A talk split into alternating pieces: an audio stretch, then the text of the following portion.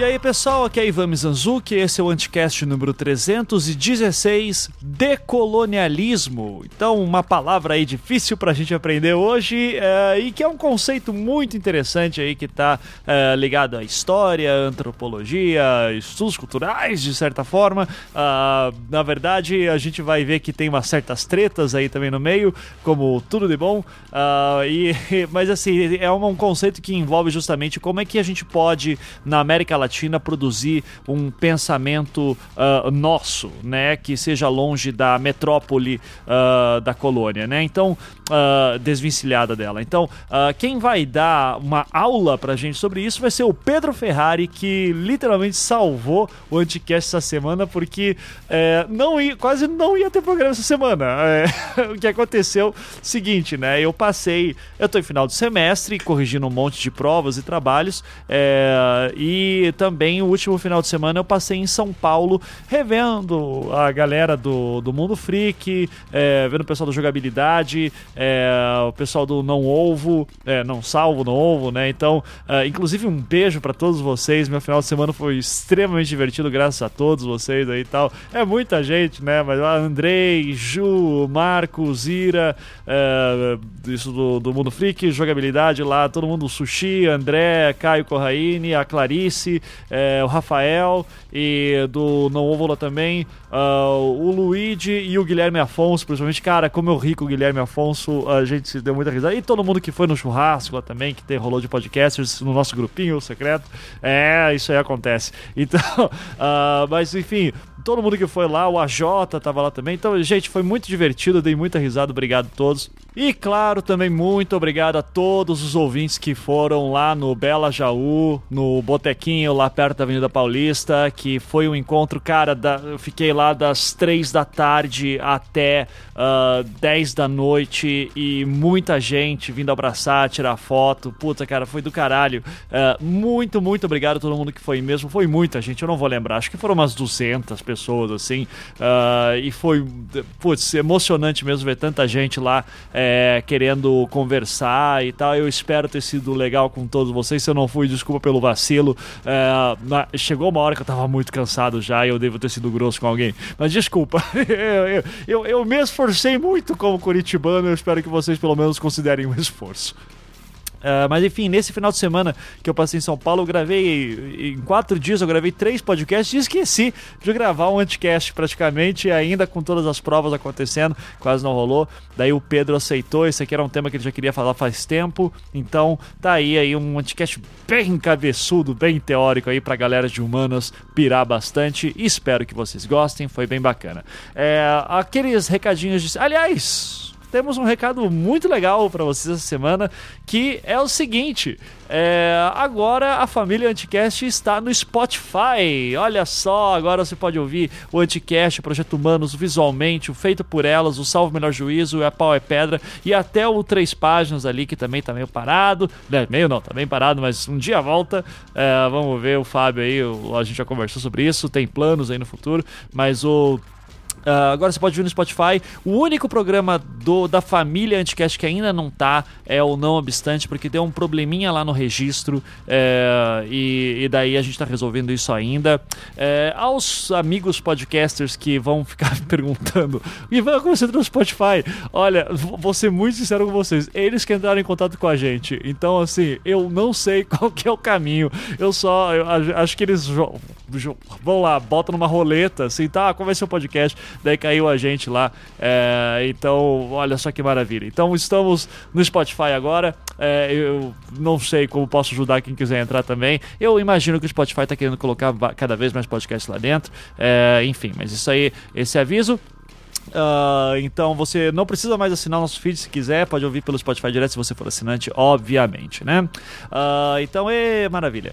Uh, e um último recadinho, um recadinho de sempre: seja patrão do podcast, contribua com a quantia que você puder nos ajudar para que a gente continue fazendo esses programas aqui maravilhindos, né? Então, todos os podcasts da casa são feitos graças à contribuição dos patrões que contribuem com o que podem durante um mês, né? Então, seja seja 5 reais, seja um dólar, seja mais do que isso. Uh, se você quiser saber como fazer isso, é só entrar em anticast.com.br, lá tem o botão Seja Patrão, você clica lá e daí você lá vê todas as instruções, pode fazer tanto pelo PagSeguro quanto pelo Patreon.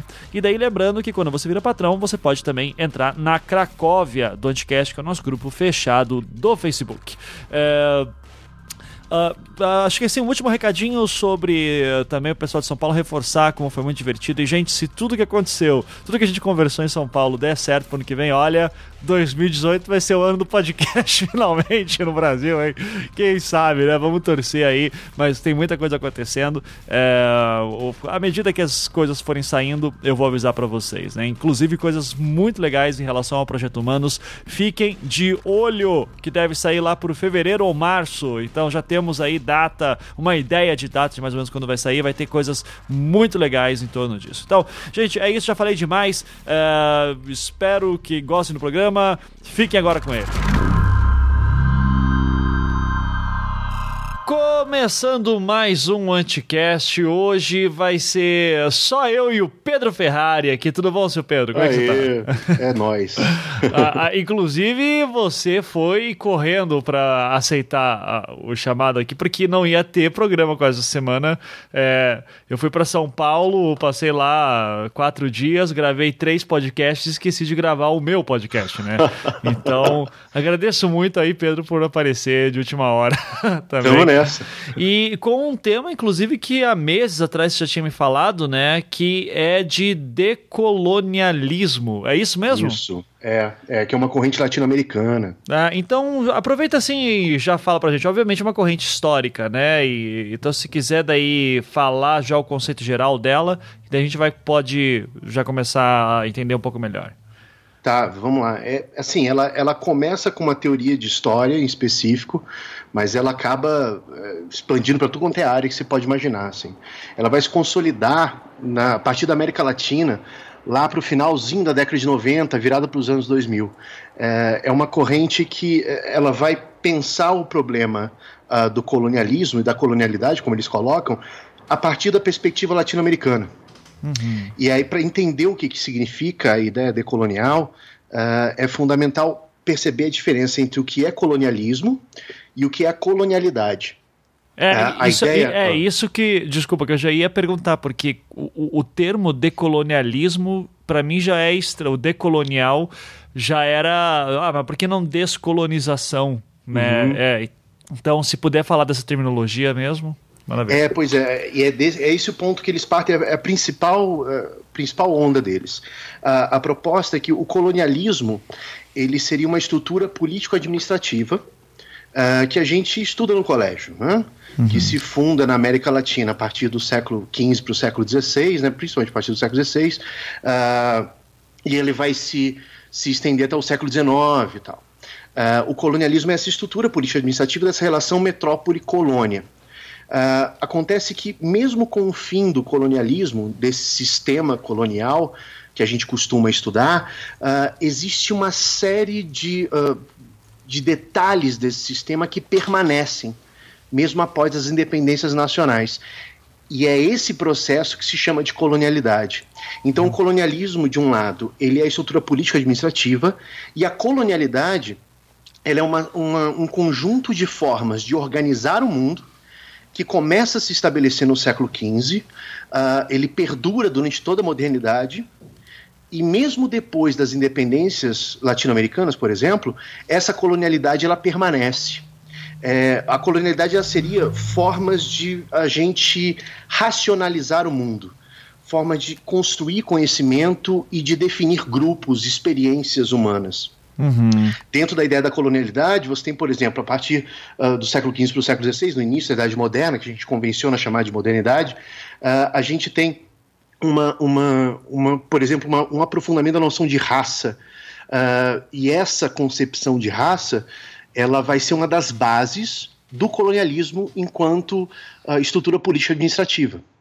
Acontece que mesmo depois que a, a ideia uh, de uma divisão metrópole-colônia ela cai, no caso do Brasil, uh, na primeira metade do século XIX, concepções da modernidade permanecem, como por exemplo a ideia de raça. Uhum. E aí é, é, isso que seria a colonialidade, uma colonialidade uh, que ela perdura mesmo depois da falência desse modelo político-administrativo e continua até hoje. Sim. Esse, esse pessoal do decolonialismo ele fala, portanto, que a, a gente passou por um processo de descolonização no século XIX mas a gente não passou por um processo de decolonização. Ah. A gente não superou essas categorias que a gente usa para enquadrar o mundo categorias essas que foram assentadas, segundo essa corrente, a partir da modernidade. Sim, sim. É, a gente pode, sei lá, falando nesse sentido assim, se eu for pegar alguma coisa que está no senso comum, uh, uma coisa que já me vem na cabeça seria aquele complexo de vira-lata, por exemplo. O que hum. o, o gringo faz é melhor do que aqui. E é, é, nessa relação da periferia e metrópole, a gente sempre na periferia, uh, passa por aí mais ou menos a ideia da gente nunca estar tá no centro e tá sempre por fora, é, ou é um pouco mais profundo que isso? passa por aí. E aí que é bacana, assim, tem um dos teóricos que, uh, com desenvolvendo esse processo, ele vai acabar se alinhando bastante essas discussões, que não é latino-americano, é um português, não sei se você conhece, chamado Boaventura de Souza Santos. Claro, claro. A, então, é, a Era da Razão. Ah, eu, um, eu tenho um livro dele que é A Era da Razão Sensível, se não me engano, alguma coisa assim. Exato, é. exato. É, é, e ele, ele se agrega a essa, a, a, a essa corrente principalmente quando ele fala de uma, de uma da possibilidade de epistemologias do Sul. Uhum. Se entende assim, é, que desde a modernidade, uh, esse, essa forma de racializar o mundo, uh, a, ideia de raça, mas também a ideia de gênero e a própria ideia de trabalho, essa tríade importante da colonialidade, concepções sobre raça, sobre gênero uh, e sobre trabalho, a partir dessa, dessa construção, uh, é, esse modelo ele se expande mundo afora durante a modernidade e acaba se tornando regra. O que acontece é que com essa expansão acaba se levando também a uma ideia de uma geopolítica do conhecimento. Uhum. A proposta do Boaventura de Souza Santos nesse sentido é que ao longo do tempo uh, foi se racionalizando o mundo dividido entre o norte e o sul. Uhum. O norte ele seria o produtor da razão, ele seria o produtor do conhecimento, uh, ele seria pensado dessa forma.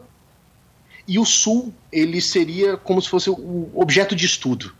Então é o norte estudando o sul a partir das epistemologias do norte. Uhum. E todas as outras epistemologias para fora desse eixo eurocêntrico, no caso, uh, elas são silenciadas ou invisibilizadas, no sentido de serem tornadas objetos de estudo e não reconhecidas como epistemologias, como uh, uh, formas de conhecer o mundo.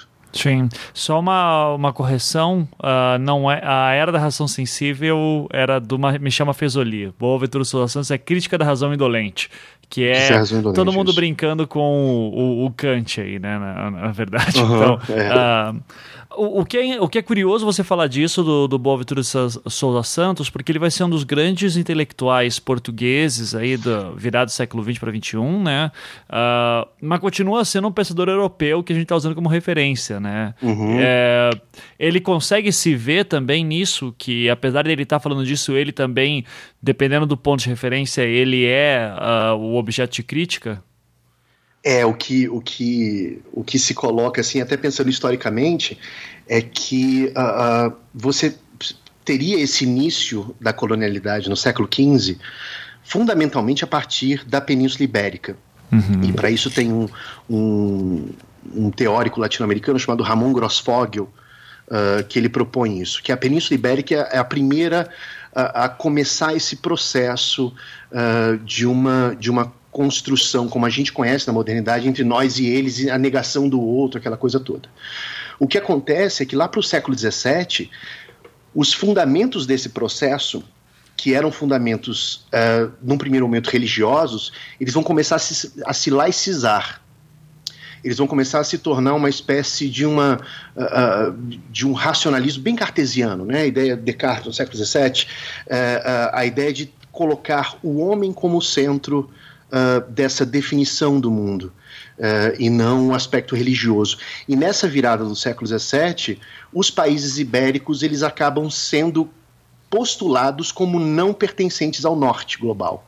Uhum. Então, o próprio Boaventura de Souza Santos, como português, uh, ele, ele enquadra Portugal não tanto quanto um não tanto como um país europeu, assim, exatamente nesse sentido, entende? Curioso. Curioso. É, eu, eu já ouvi, inclusive, acho que de algum intelectual português, que eu não vou lembrar agora, mas era alguém que estava de visita em algum seminário, assim.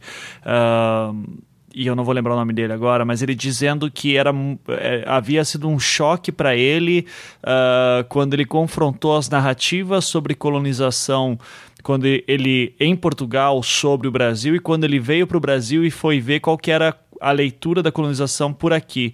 É, como as narrativas elas eram completamente diferentes, né? Porque uh, aqui era sendo visto como uma questão de exploração e lá era muitas vezes visto como uma ideia de civilização, do processo civilizatório em geral, né? Uhum. Uh, e é por isso que eu fiquei uh, interessado em saber se o Boaventura se via em algum momento disso, porque me parece que é uma coisa que não está muito na pauta da, da academia portuguesa ainda entrar com essas discussões, né?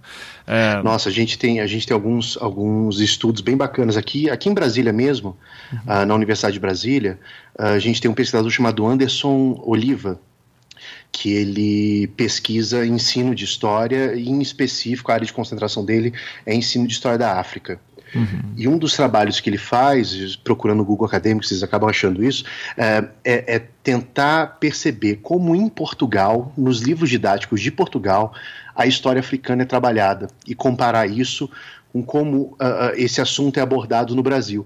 E ele percebe muito isso, assim, como é que uh, a, o português ele coloca a África ainda mais uh, do que na experiência da educação brasileira, a África como como pensada a partir da presença europeia nela, e isso como uma coisa positiva, de, de expandir a civilização, a racionalidade e tal. Isso é muito recorrente no sistema de ensino e tudo mais. Uhum. É, até quando uh, você deu a ideia do, da pauta, né, do decolonialismo, e eu chamei a Júlia, que infelizmente não pôde vir participar hoje, né, a Júlia Matos, uh, achei uma, uma, coisa curiosa que, puxando um gancho do que você está falando agora, é, de que ela falou assim: Ah, eu consigo falar de América, mas África eu vou fugir que eu não entendo nada disso. é, existe daí uma diferença da abordagem dos dois temas nesse sentido? É, depende da tradição, né? Porque assim, essa a perspectiva decolonial ela é, ela começa na América Latina, assim, ela ganha um fôlego na América Latina. Hoje a gente tem outros pesquisadores em outros lugares que trabalham uh, uh, a África, por exemplo, uh, a partir de uma perspectiva decolonial também. Uhum. Mas eh, na América Latina a gente se foca muito na questão uh, uh, afrodiaspórica para cá uh, e principalmente questão indígena. A gente tem trabalhos no Equador, por exemplo, em Porto Rico, com a Catherine Walsh, que são bem interessantes nesse sentido. E aí é bacana que tem uma, uma, uma autora uh, chamada Oyeronke Oyevumi, que ela é uma nigeriana. Ela, se não me engano, hoje ela dá aula no Canadá. E ela trabalha sobre os Yorubás, né, sobre a cultura Yorubá a cultura iorubá, que é na, na, na, região central da África, na, virado para o Atlântico. Né? Hum. É, e ela, ela coloca como é que. Né, ela faz uma abordagem linguística. Ela defende que até o século XVIII, quando se intensificou a presença uh, de europeus entre os iorubás, uh, não havia na língua iorubá uh, alguma alguma definição de gênero como a gente pensa hoje.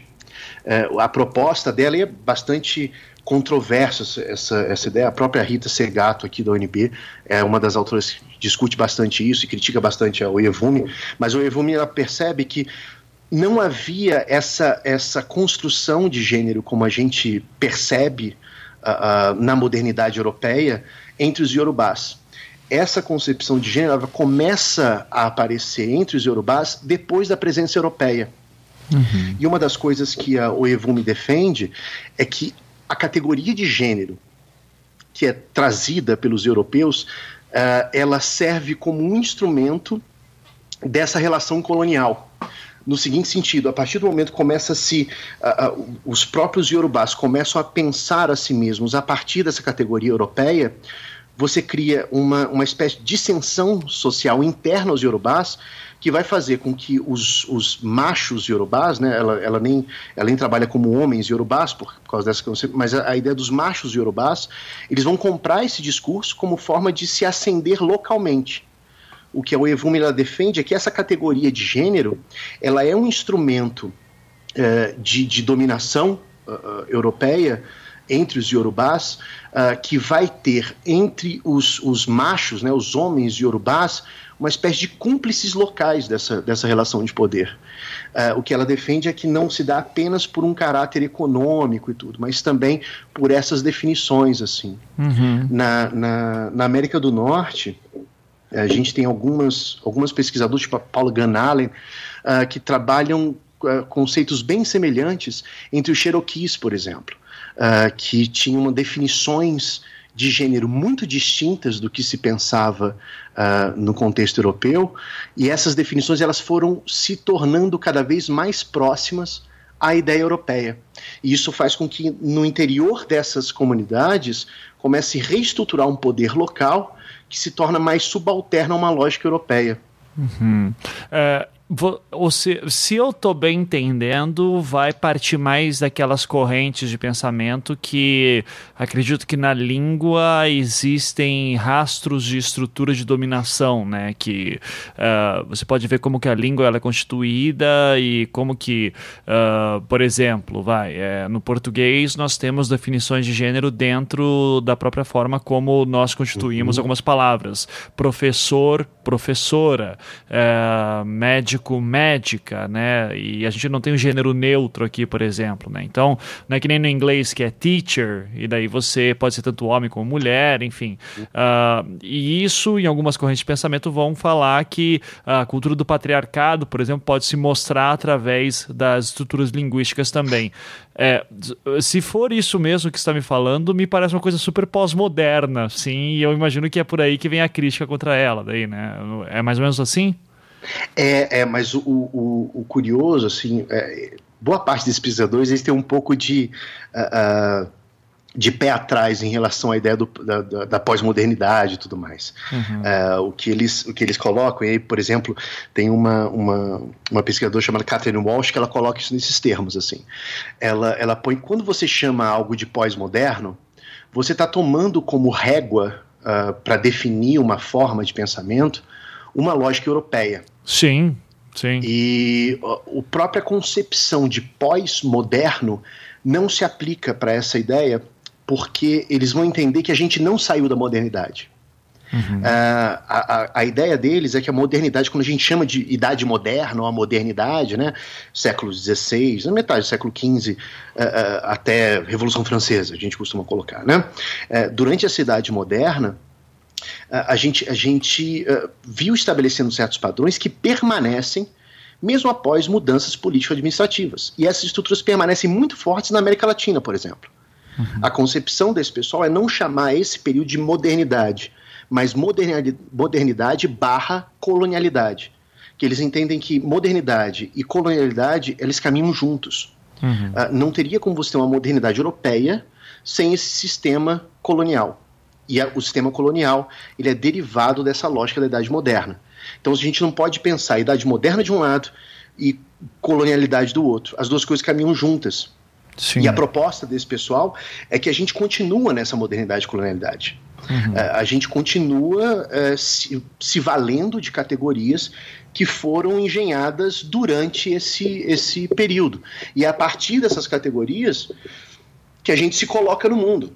Por exemplo, ah, no século XV, quando começa esse processo, e é o Aníbal Quirrano uh, que, que, que propõe isso, que é, é, tem um texto dele que é fundador desse processo, e é a partir dali que uh, essa, essa concepção toda começou a rolar.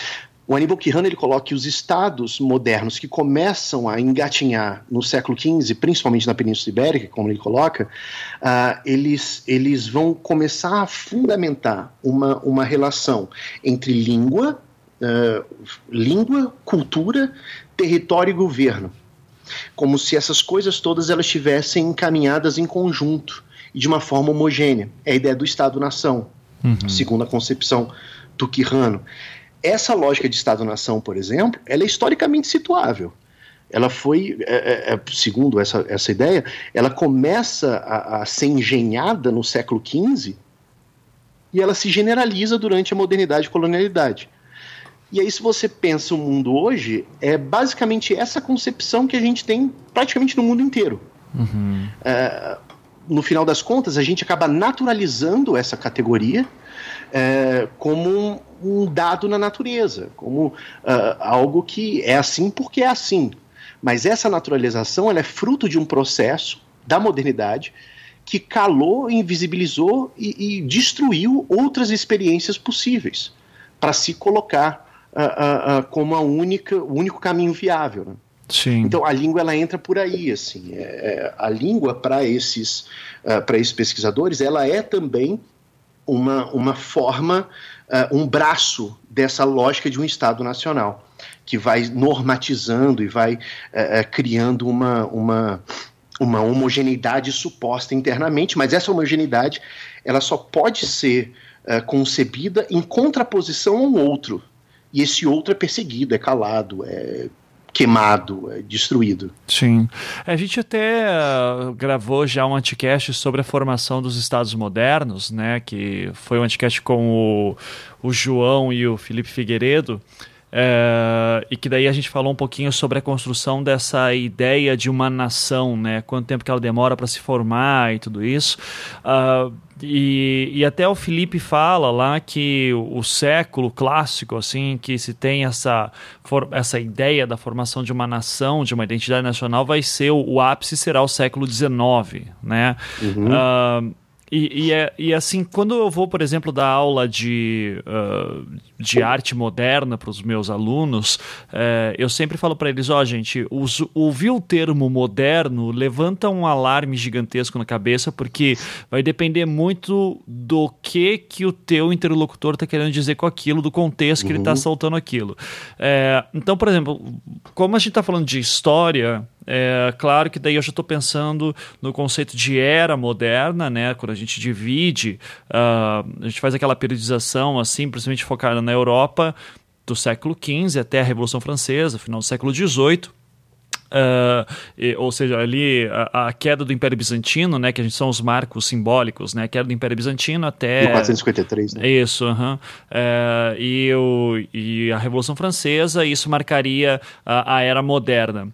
Agora, dentro do que está me falando, nessa e juntando com o que a gente falou naquele anticast, que a gente fala da questão da identidade moderna, eu tenho jamais aquela. Que, que, é uma coisa daí que é diferente da era moderna e que é diferente também da concepção de arte moderna, que é uma coisa que acontece no, no início do século XX, é, virados 19 para o 20. Uhum. É, mas eu tenho mais a concepção da filosofia, nesse sentido, que é a questão do pensamento moderno, quando nós temos os grandes é, filósofos racionalistas, né, a ideia da ciência dominando o mundo, da racionalidade uhum. entrando ali, que é quando você vê, e aqui eu entendo a relação que estava falando antes da da, estrutura religiosa, em que a ciência vai meio. O discurso científico vai meio que adotar aquela postura de responder tudo, assim como a religião fazia isso, né? E o Estado uhum. entra aí no lugar de uma identidade que antigamente, como é que as pessoas se definiam, né? Se definiam através do seu trabalho, se definiam através da sua religião. O Oriente Médio passa por estruturas, ecoa ainda essas estruturas de certa forma, né? O que determina muitas vezes as leis de divórcio pela qual você vai passar é a estrutura religiosa, não é uma constituição nacional. Uh, isso até hoje nós temos em algumas partes do mundo, especialmente no Oriente Médio. Uh, então, mas no, no Ocidente, assim, a gente vai ter essa formação dos Estados Nacionais que tem leis soberanas e que agem sobre o seu cidadão, criando assim essa ideia de uma nação uh, que é uma ideia simbólica que meio que unifica todo mundo e essa estrutura metafísica, assim, que a gente acaba acreditando num grande contrato social. É, eu tô, eu tô fazendo essa, essa digressão porque eu só queria entender também se essa ideia, de, as ideias que a gente está falando aqui, elas não, não se fortificam mais no século XIX mesmo. Como é que. É porque eu não consigo entender ainda que no século XV e XVI a gente vai ter uma noção uh, de Estado tão centralizadora como vai ter já no uhum. século XIX, uh, a ponto de a gente poder fazer uma crítica uh, de uma identidade anterior a isso. Porque a, a identidade de grupos, para mim, já é um conceito extremamente moderno, já é extremamente centralizador. É, a discussão epistemológica, ela anda por aí também um pouquinho? É, pois é, tem o Henrique Dussel, você falou da, da, filosofia moderna e tudo. O Henrique Dussel é um dos caras que trabalha muito isso e trabalha de uma forma bem interessante. O Dussel ele fala, falando so, tratando sobre a filosofia moderna e o Descartes em específico, uh, ele coloca que o ego cogito, né, o eu penso do Descartes, essa essa centralização do conhecimento a partir da racionalidade humana, uh, que Descartes vai propor no século XVII, é, esse ego cogito ele só é possível para o Dussel como parte de um processo mais amplo, de um processo que vem encaminhando desde o século XV. Uh, o que o Dussel aponta é que para a gente chegar no ego cogito, no eu penso do século XVII, essa centralização no sujeito como produtor de conhecimento, a gente tem dois outros processos que o Dussel aponta que é o ego conquiro, o eu conquisto, que toma muito fôlego, principalmente uh, nas guerras contra o Andaluzia, né, na retomada da Península Ibérica, uh, o ego conquiro, e o ego extermino, o eu extermino. Uhum. É, segundo Dussel, a, a, ideia da racionalidade cartesiana do século XVII ela é um desdobramento desses dois outros processos da ideia de que uh, nós somos capazes de conquistar e expandir e dobrar o mundo à nossa vontade, e nós somos capazes de negar o outro porque a racionalidade é nossa. Segundo o Dussel, isso é um processo que vai uh, se, se estabelecendo ao longo desse período. Tanto é que, para essa abordagem historiográfica que eles fazem, a grande referência que eles usam é do Brodel, Fernando Brodel, que é a ideia da longa duração, aquilo tudo. Eles, eles se focam, pelo menos os, os, os primeiros uh, pesquisadores nesse sentido, eles se focam muito nisso.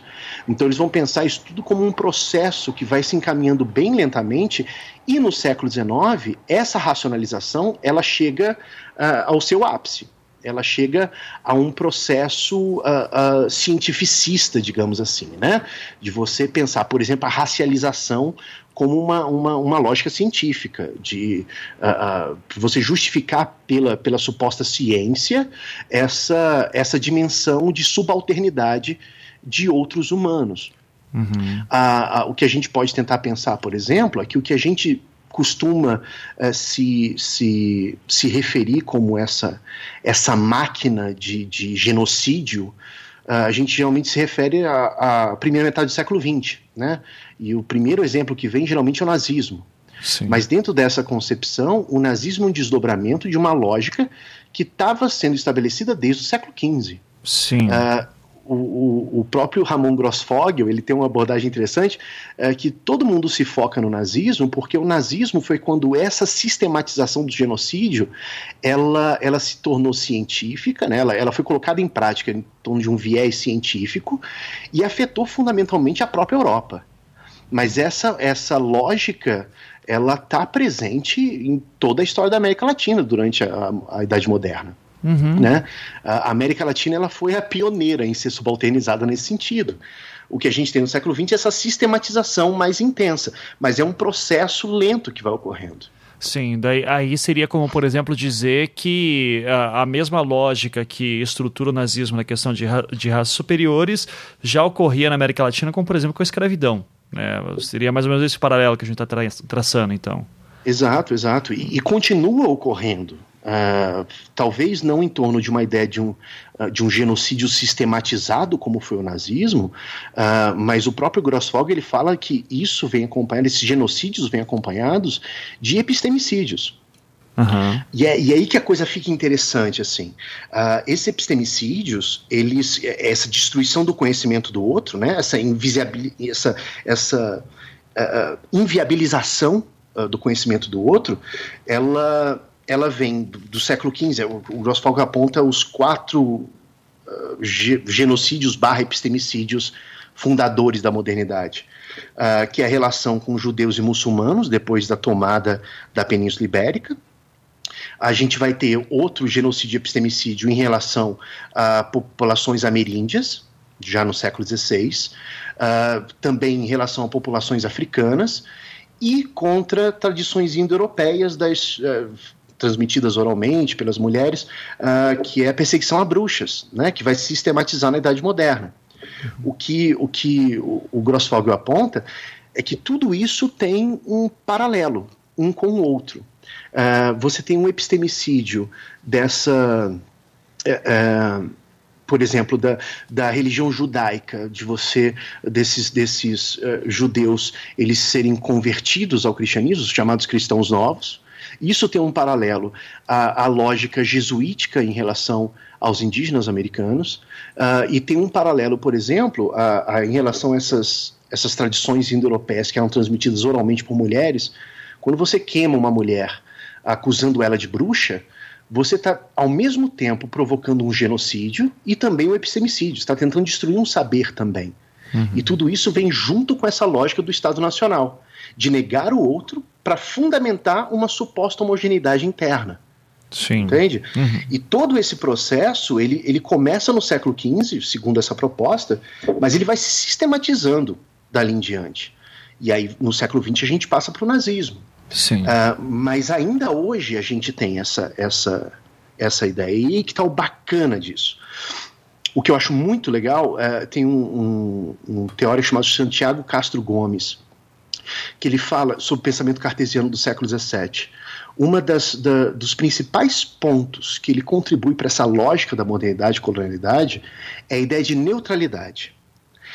É a ideia de que a partir de um conhecimento racional, é, é, egocentrado, é, a partir dessa dicotomia mente-corpo, a gente conseguiria chegar a, um, a, uma, a uma lógica de mundo é, neutra, um conhecimento neutro, e por ser neutro, é, ele não é subjetivo, ele é objetivo, e por ele ser neutro, ele seria também universal.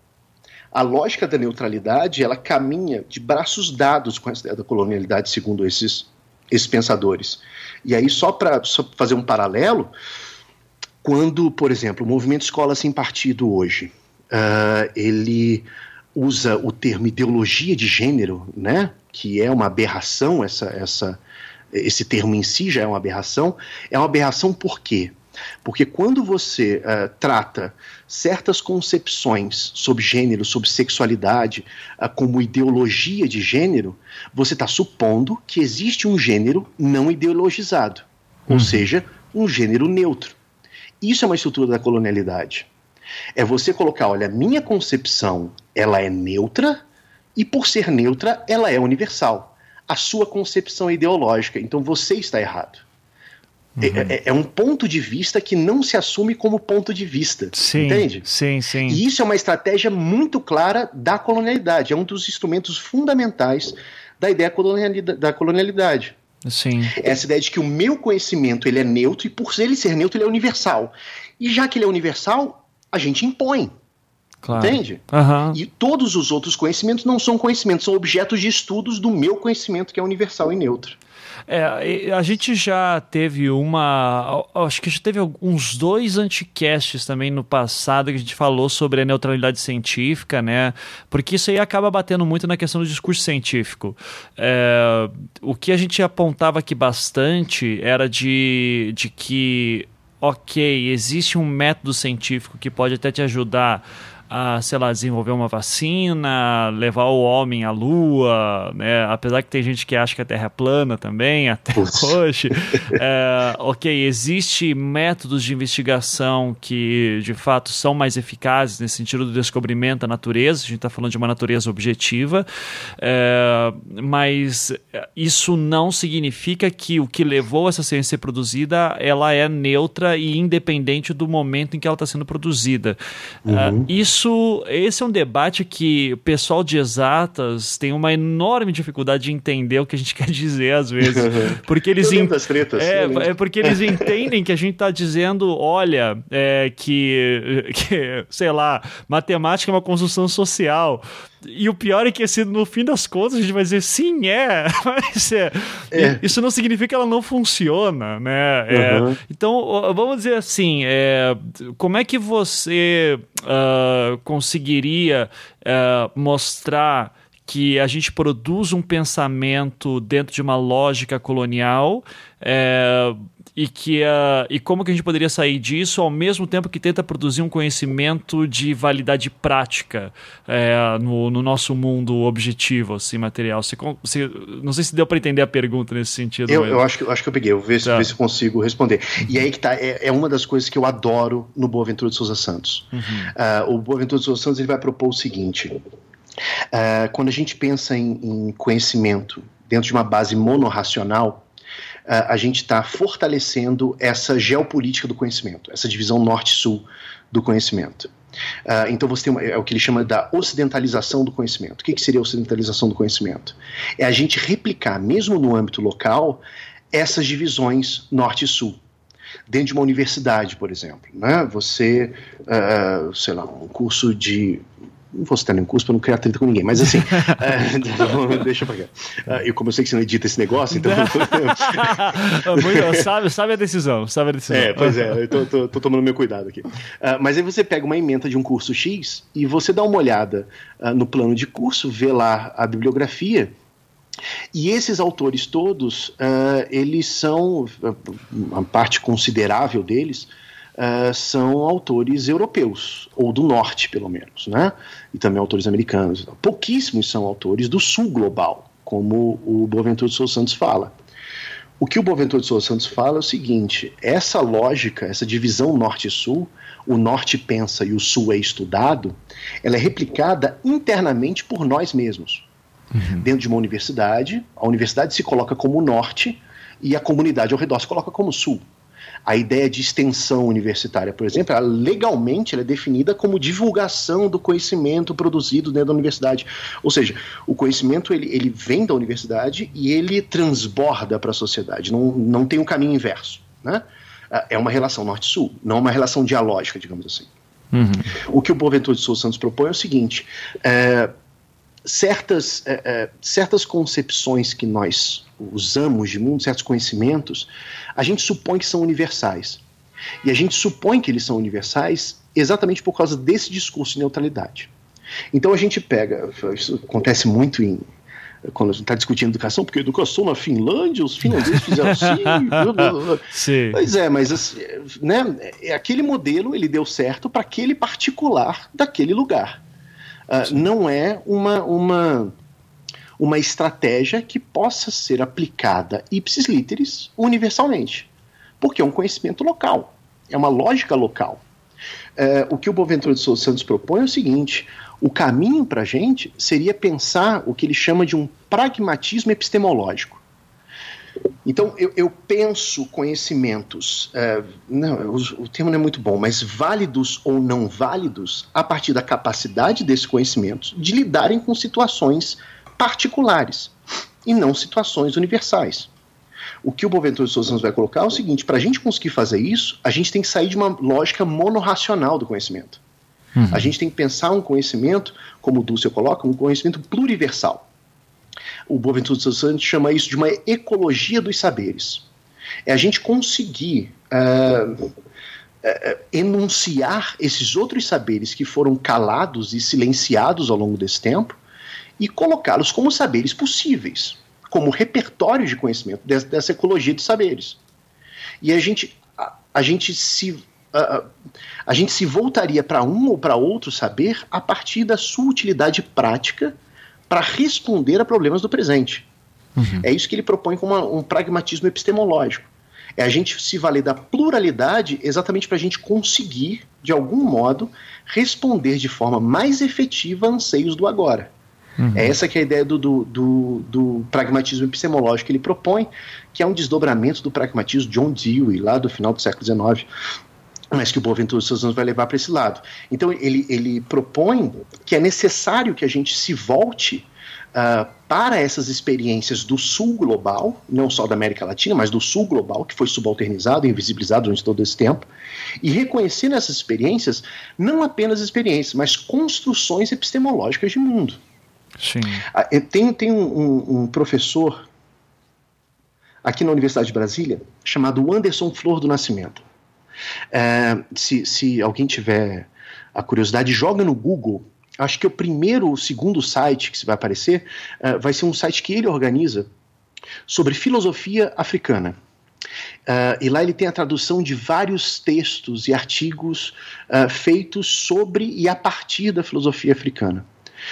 A gente tem, por exemplo, a tradição do Ubuntu, que é uma outra concepção da relação entre indivíduo e coletivo a, a, filosofia Ubuntu ela entende que o indivíduo ele só tem a sua a sua eu, eu não sou nenhum especialista em filosofia Ubuntu tá. mas vou tentar tá? tá. Ah, porque é treta pura quem quiser lá procurar um cara chamado Mogob Ramose nesse site você vai, vai ver como é que é, é treta o negócio uhum. mas ele entende o seguinte é uma, uma, uma, uma perspectiva sul-africana né que o indivíduo ele só é um indivíduo a partir do coletivo e o coletivo só é o que o coletivo é a partir desses indivíduos. Então são dois conceitos quase que indissociáveis, indivíduo e coletivo.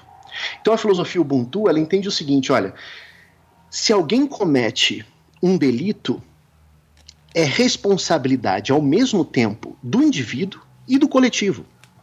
Uh, você tem que pensar o indivíduo como o ator, digamos assim, daquele ato, mas também é necessário se pensar o coletivo como tendo uh, possibilitado aquele ato. Então isso tem uma, uma implicação, inclusive o Malcolm Ramos trabalha isso, uma implicação no aspecto jurídico, pensado a partir da lógica Ubuntu de responsabilização e tudo mais. Sim. Essas são essas outras experiências que podem trazer é, outros modos de dar sentido ao nosso mundo e, ser e sermos capazes de conseguirmos de algum modo agir de forma distinta no mundo, para tentar solucionar problemas de formas uh, fora dessa racionalidade monolítica Sim. da modernidade.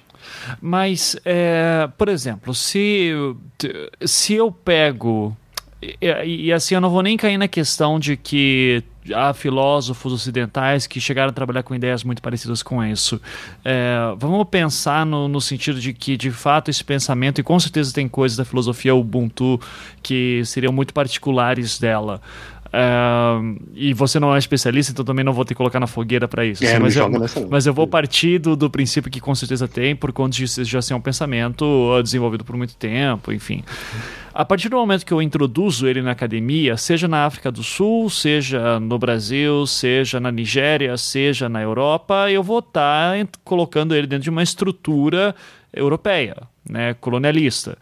É, e assim eu não vou estar tá matando o fenômeno, que essa discussão clássica da, da, da antropologia também, uhum. né? Como que eu estudo um grupo humano que está separado da sociedade ocidental uh, e eu não infiro nele coisas que o meu olhar como pesquisador estão colocando ali dentro. Uh, a gente não acaba toda hora indo e voltando, quase que uma gangorra, assim, fazendo um cabo de guerra, uhum. uh, de que, ok, a gente quer ser. part, part, partir para uma perspectiva decolonialista, mas ao mesmo tempo também a gente acaba tendo que jogar o jogo do, do colonialismo? Pois é, e aí é que tá, eu vou te, vou te uh, passar uma impressão que eu tive de algumas vivências que eu, eu, eu, uh, eu transpus nos últimos aí 20 anos. É, quando, quando eu entrei na universidade, aqui na Universidade de Brasília, uh, se estava, acho que no meu segundo ou terceiro ano de, de graduação, estava começando a discussão sobre cotas raciais, por exemplo. Uhum. Tá? Uh, eu me formei, eu fiz meu mestrado, meu doutorado, uh, e aí agora, eu como professor da Universidade de Brasília, eu percebo como a universidade ela se transformou. Uh, eu lembro que um dos, dos, das discussões que eram muito recorrentes quando se falava de cotas, e um dos argumentos a favor das cotas, era fundamentalmente a ideia do mercado de trabalho. Né? De você pluralizar é, é, é, o ingresso na, na, no mercado de trabalho, você combater esse, esse racismo a partir dessa inclusão e tudo mais, que é a ideia de uma política afirmativa. E hoje, olhando para o que a Universidade de Brasília acabou se transformando, uma das coisas que eu percebo é o seguinte: esse argumento ele não é o único. Uh, a própria Universidade de Brasília hoje ela tem uma outra cara por causa dessas outras experiências práticas uh, de outros sujeitos que entraram na universidade, que se formaram na universidade, que fizeram seu mestrado, seu doutorado, e muitos deles agora dão aula na universidade.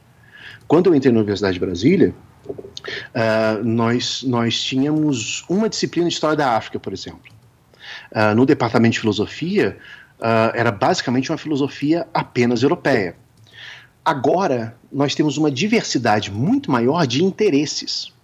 E esse interesse não foram porque a, a, academia se apropriou, os acadêmicos que lá estavam se apropriaram dessas vozes. Essas vozes começaram a entrar na universidade e começaram a pensar aquele conhecimento a partir de uma outra ótica e procurando também outras referências. Uhum. Porque é, aí que está, é, é, a gente quebrar essa lógica cartesiana lá do século XVII, que é a base da modernidade, de que o conhecimento ele se dá independente das relações com o mundo. Sim. Uh, dessa lógica racionalista de conhecimento por ser neutro, ele é um monólogo seu consigo mesmo e dessa concepção racional de mundo. Não é. Nós, como sujeitos, nós temos uma integração entre mente e corpo, né? entre a nossa racionalidade e as nossas vivências. Quando a gente abre uma universidade, por exemplo, para outras vivências sociais, a própria universidade sai ganhando. Ela se torna mais plural, ela começa a ter outras vozes dialogando.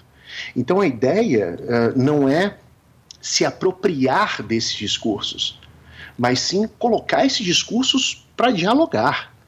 Uh, e não como objetos de estudo, entende? Mas fundamentalmente como sujeitos enunciando saberes.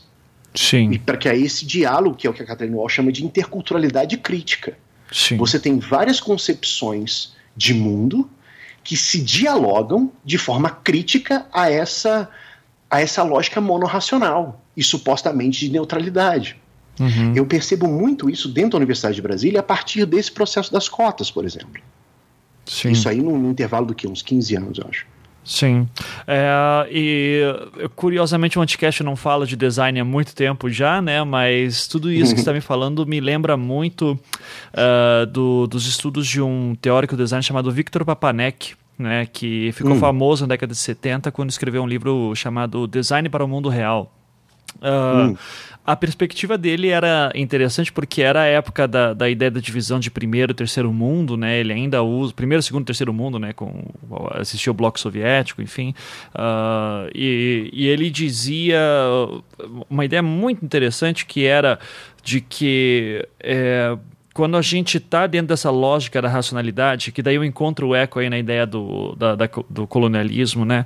Uh, a gente entende que esses são os países pioneiros no desenvolvimento de tecnologia e todo mundo tem que copiar eles, né? Uhum. E aqui eu estou dando o um exemplo de, de, hard science mesmo, porque aqui eu espero mostrar daí nessa, nesse exemplo como a gente pode entender uh, mesmo as ciências exatas como resultados de processos humaniz, humanos, né? Uh, longe dessa ideia da objetividade racional e tudo isso. Uh, ele dizia: olha, só que o problema desses países estarem sempre na dianteira do desenvolvimento tecnológico é que eles impõem um modelo de pensamento e que você tem que seguir aqueles. E dentro desse, dessa lógica de pensamento, você vai ter uma certa estrutura de financiamento de pesquisa, quem são os atores principais, uh, como é que você consegue o financiamento, tudo isso. São relações sociais que estão uh, a partir de necessidades de certos países, né? Uhum. Uh, agora, quando o, o, que a gente deveria fazer, e daí ele está falando do por isso design para o mundo real, ele começa a dizer assim, ó, é interessante a gente olhar talvez para países periféricos uh, para ver como que eles lidam com uma eles precis, eles têm uma necessidade por desenvolvimento tecnológico, não possuem os recursos e assim eles precisam fazer gambiarras, por exemplo, né? É, e ele vai mostrar lá exemplos de pessoas num país uh, de, considerado de terceiro mundo na época, uh, usando a terminologia da época, em que eles faziam um rádio que era extremamente barato usando sucata praticamente, né? Uhum. Uh, que seria uma coisa que para a Alemanha, Suíça, seria impensável para que, que eu vou fazer um uh, rádio de sucata?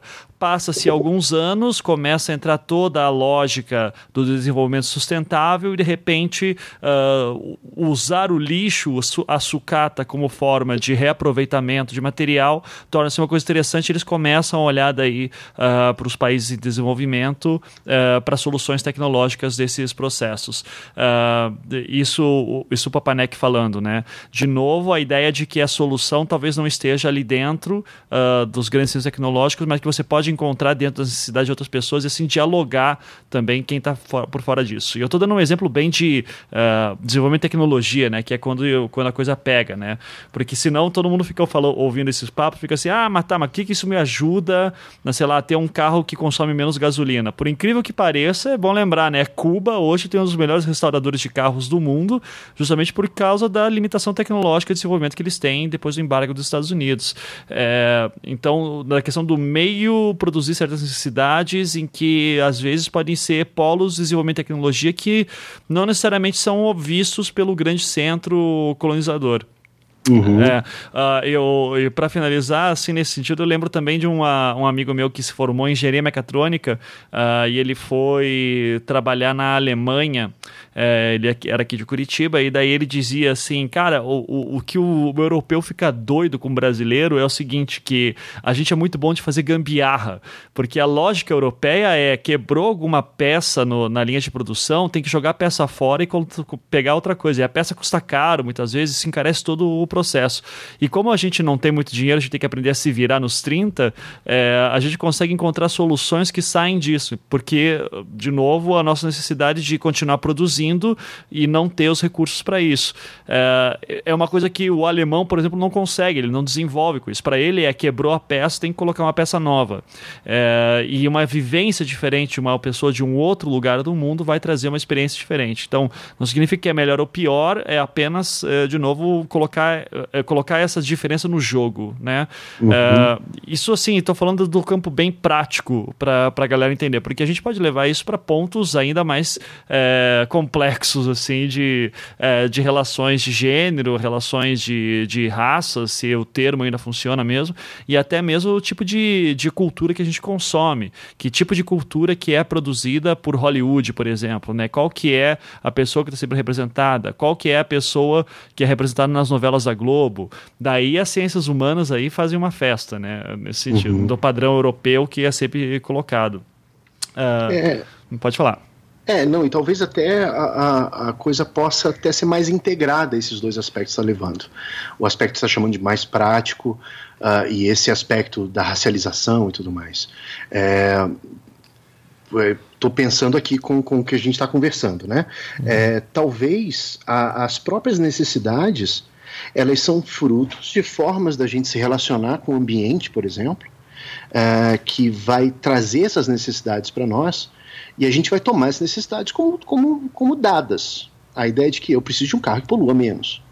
Talvez essa ideia do carro que polua menos, ela está relacionada a uma concepção sobre ocupação do espaço que a gente tem, que é uma lógica uh, segundo uma, uma concepção europeia de organização de cidades. Sim. Né? Uhum. De um modelo de, de, de eh, epistemológico sobre a racionalização do espaço e tudo mais. Quantas outras concepções sobre a forma de ocupar o espaço não foram caladas ao longo do tempo e foram invisibilizadas é, nesse processo de epistemicídios, né? Uhum. E acabou sobrando para gente essa única alternativa que gera necessidades e essas necessidades elas são naturalizadas por nós mas talvez elas sejam um, um, parte desse processo mais amplo, que acaba englobando outras concepções e outras formas de, de conhecer e saber sobre o mundo. Uhum. Eu acho que também isso pode ser um caminho. Talvez não, não esteja tão dissociado assim. Talvez a necessidade por um carro que polua menos, é, talvez não, né? não é, não é uma necessidade inata. Né? Uhum, Ela sim. vem de, de, de relações e de urgências que a gente percebe no agora. Só que esse agora, ele foi é, erigido por nós segundo uma racionalidade específica, uma racionalidade particular que se generalizou, se universalizou dentro desse discurso de neutralidade. Uhum. Então, talvez quando a gente abale esse discurso de neutralidade, comece a pensar a, o nosso modo de lidar com concepções, inclusive sobre raça, sobre gênero, sobre trabalho, uh, outras, é, essas necessidades talvez se transformassem em outras. Uh, essas necessidades elas não seriam mais tão preementes assim. Sim. É, o, é, voltando daí para o tema do decolonialismo mesmo, né, do termo, é, isso me parece muito aqueles temas que eu estudei durante o doutorado do, do estudos culturais, né, hum. especialmente o Terry Eagleton, não, o Stuart Hall, Stuart, Stuart Hall, Hall, né? Uhum. Uh, que o Stuart Hall, para quem não sabe, ele é um britânico negro, né? E daí ele vai falar bastante sobre a questão da, da, da cultura como um processo que ela é, é, é, uma relação de forças que geralmente vai ter um discurso que se sobressai ao outro, mas que o ideal, se a gente for pensar assim, uh, seria de uma plura, a gente começar a ver o fenômeno social como uma pluralidade de discursos e formas que vão ali dentro e que uma tenta não se sobressair em cima da outra, né? Uma, uma ideia de uma polifonia, né? Que várias uhum. vozes dividem o espaço entre si e uma não se sobressai à outra. Uh, eu, é curioso porque eu estudei isso ali no período de 2011, 2012 até 2013. Parecia uma coisa super teórica, assim, que eu não conseguia ver eficácia é, pelos meios de produção cultural, pelo menos. Uh, e daí, de repente, a gente começa a, a notar uh, na indústria cultural uh, uma tentativa de construção de cada vez mais inclusão de personagens negros, uh, de variedades, de orientações sexuais, eh, mais mulheres protagonistas, eh, e, e, elas começam, essas figuras começam a entrar nesse espaço justamente criando uma dinâmica em que aí vai ter uma vai ter a ação reacionária, obviamente, que vai falar não, isso aí é politicamente correto, é mimimi, mas que a gente já começa começa a ver esses espaços sendo invadidos por isso, né? É, ainda assim, eu, eu não sei até que ponto que eu poderia ver isso como um. um... Ele conversa com o decolonialismo, mas não é exatamente, né? Porque é. a gente ainda está vendo uh, a mulher europeia, a gente ainda está vendo o homossexual europeu, né? E, e, como que a gente vai pensar nessas questões dentro da América Latina, por exemplo? Uhum. Uh, como que daí se dá essa relação entre o decolonialismo e os estudos culturais? É, pois é, essa, essa lógica pós-colonialista, né, que, que você tem Stuart Hall, Homi Baba também, uh, Gayatri Spivak, por exemplo, uh, eles vão ser, em boa medida, eles vão uh, eles vão ser pensados por esses, esses sujeitos da, da corrente decolonial uh, com uma, uma certa ressalva. Uhum. o que eles, o que o decolonialismo propõe é que essa lógica multicultural, como se foi pensada nesse processo, ela, ela é uma, um modo de incluir, mas sem ameaçar as bases epistemológicas dessa lógica racionalista. Uhum. É, o que, que, que, significa isso? Uh, você tem uma, uma, uma inclusão de um outro dentro de um certo sistema. Só que essa inclusão não coloca em questão o próprio sistema.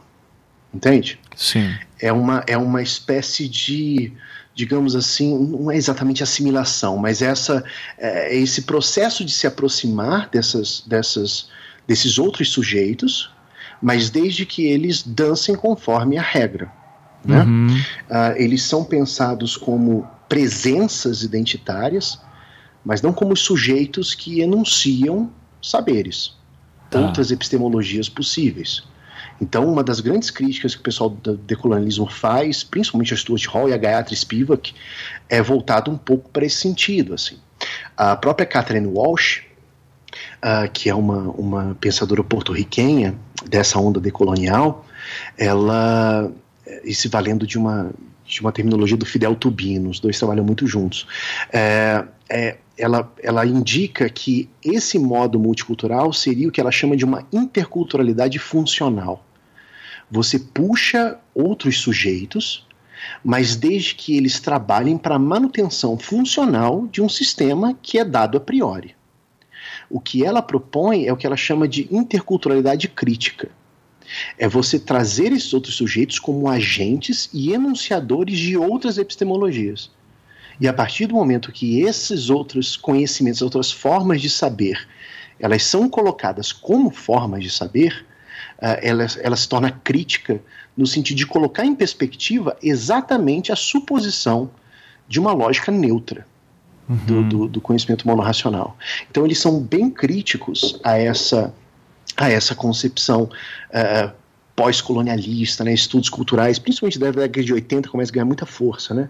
Na história a gente tem o Roger Chartier e tudo mais. Sim. Então, ao mesmo tempo, eles, eles criticam essa corrente e também criticam uma tendência muito forte que estava uh, uh, um peso tremendo até o final da década de 90 na América Latina, que é uma referência é, a uma lógica marxista pura e simples. É. Uhum. é então ele, ele, se opõe ao mesmo tempo para as duas coisas. Ele, eles criticam a lógica marxista latino-americana a partir de elementos uh, dos estudos culturais e criticam os estudos culturais a partir de elementos da teoria marxista. Sim. Então eles tentam uh, pensar esses dois conjuntos em, em, em, ao mesmo tempo. Então não é, por um lado, só uma questão econômica de classe, porque você tem que pensar a interseccionalidade disso, com classe, raça e gênero, são as três principais categorias que eles apontam. Então a, a ideia marxista ela não basta. É uma crítica que a própria Catherine Walsh faz ao Paulo Freire, por exemplo, é, que uhum. quando fala uh, de, uma, de uma pedagogia, ele, pelo menos no início das obras dele, né, nas primeiras obras, ele se foca muito na questão de classe e no conhecimento como libertador. A Catherine Walsh ela faz muito uma crítica disso, porque quando você supõe que o sujeito ele se emancipa a partir do momento uh, que ele entra em contato com o conhecimento, que é externo a ele, mas dialogicamente ele lida com esse conhecimento, você está, segundo a Catherine Walsh, tá? Você suge sugeriria uh, de que esses sujeitos eles não têm conhecimento capaz de emancipar a si mesmos. Uhum. A Catherine Walsh ela se volta muito mais para um, um, pesquisador chamado Franz Fanon. Se já ouviu falar sim, dele. Sim, sim. Inclusive precisamos é. fazer um podcast sobre ele, mas eu preciso de um intelectual negro aqui para falar sobre Franz Fanon. Já tem um nome em mente, inclusive, que é muito bom. Pô, eu, eu te arrumo alguns professores da UNB, cara. Tem um ah. pessoal muito bom que trabalha com isso. Se quiser ah, me legal. dar um toque que eu, eu te digo. Maravilha. Franz Fanon, que é uma maluquice também, assim, né? O, o, o, salvo engano, o cara mistura Heidegger com filosofia uh, africana, uh, o, em fenomenologia, ele cria uma fenomenologia própria.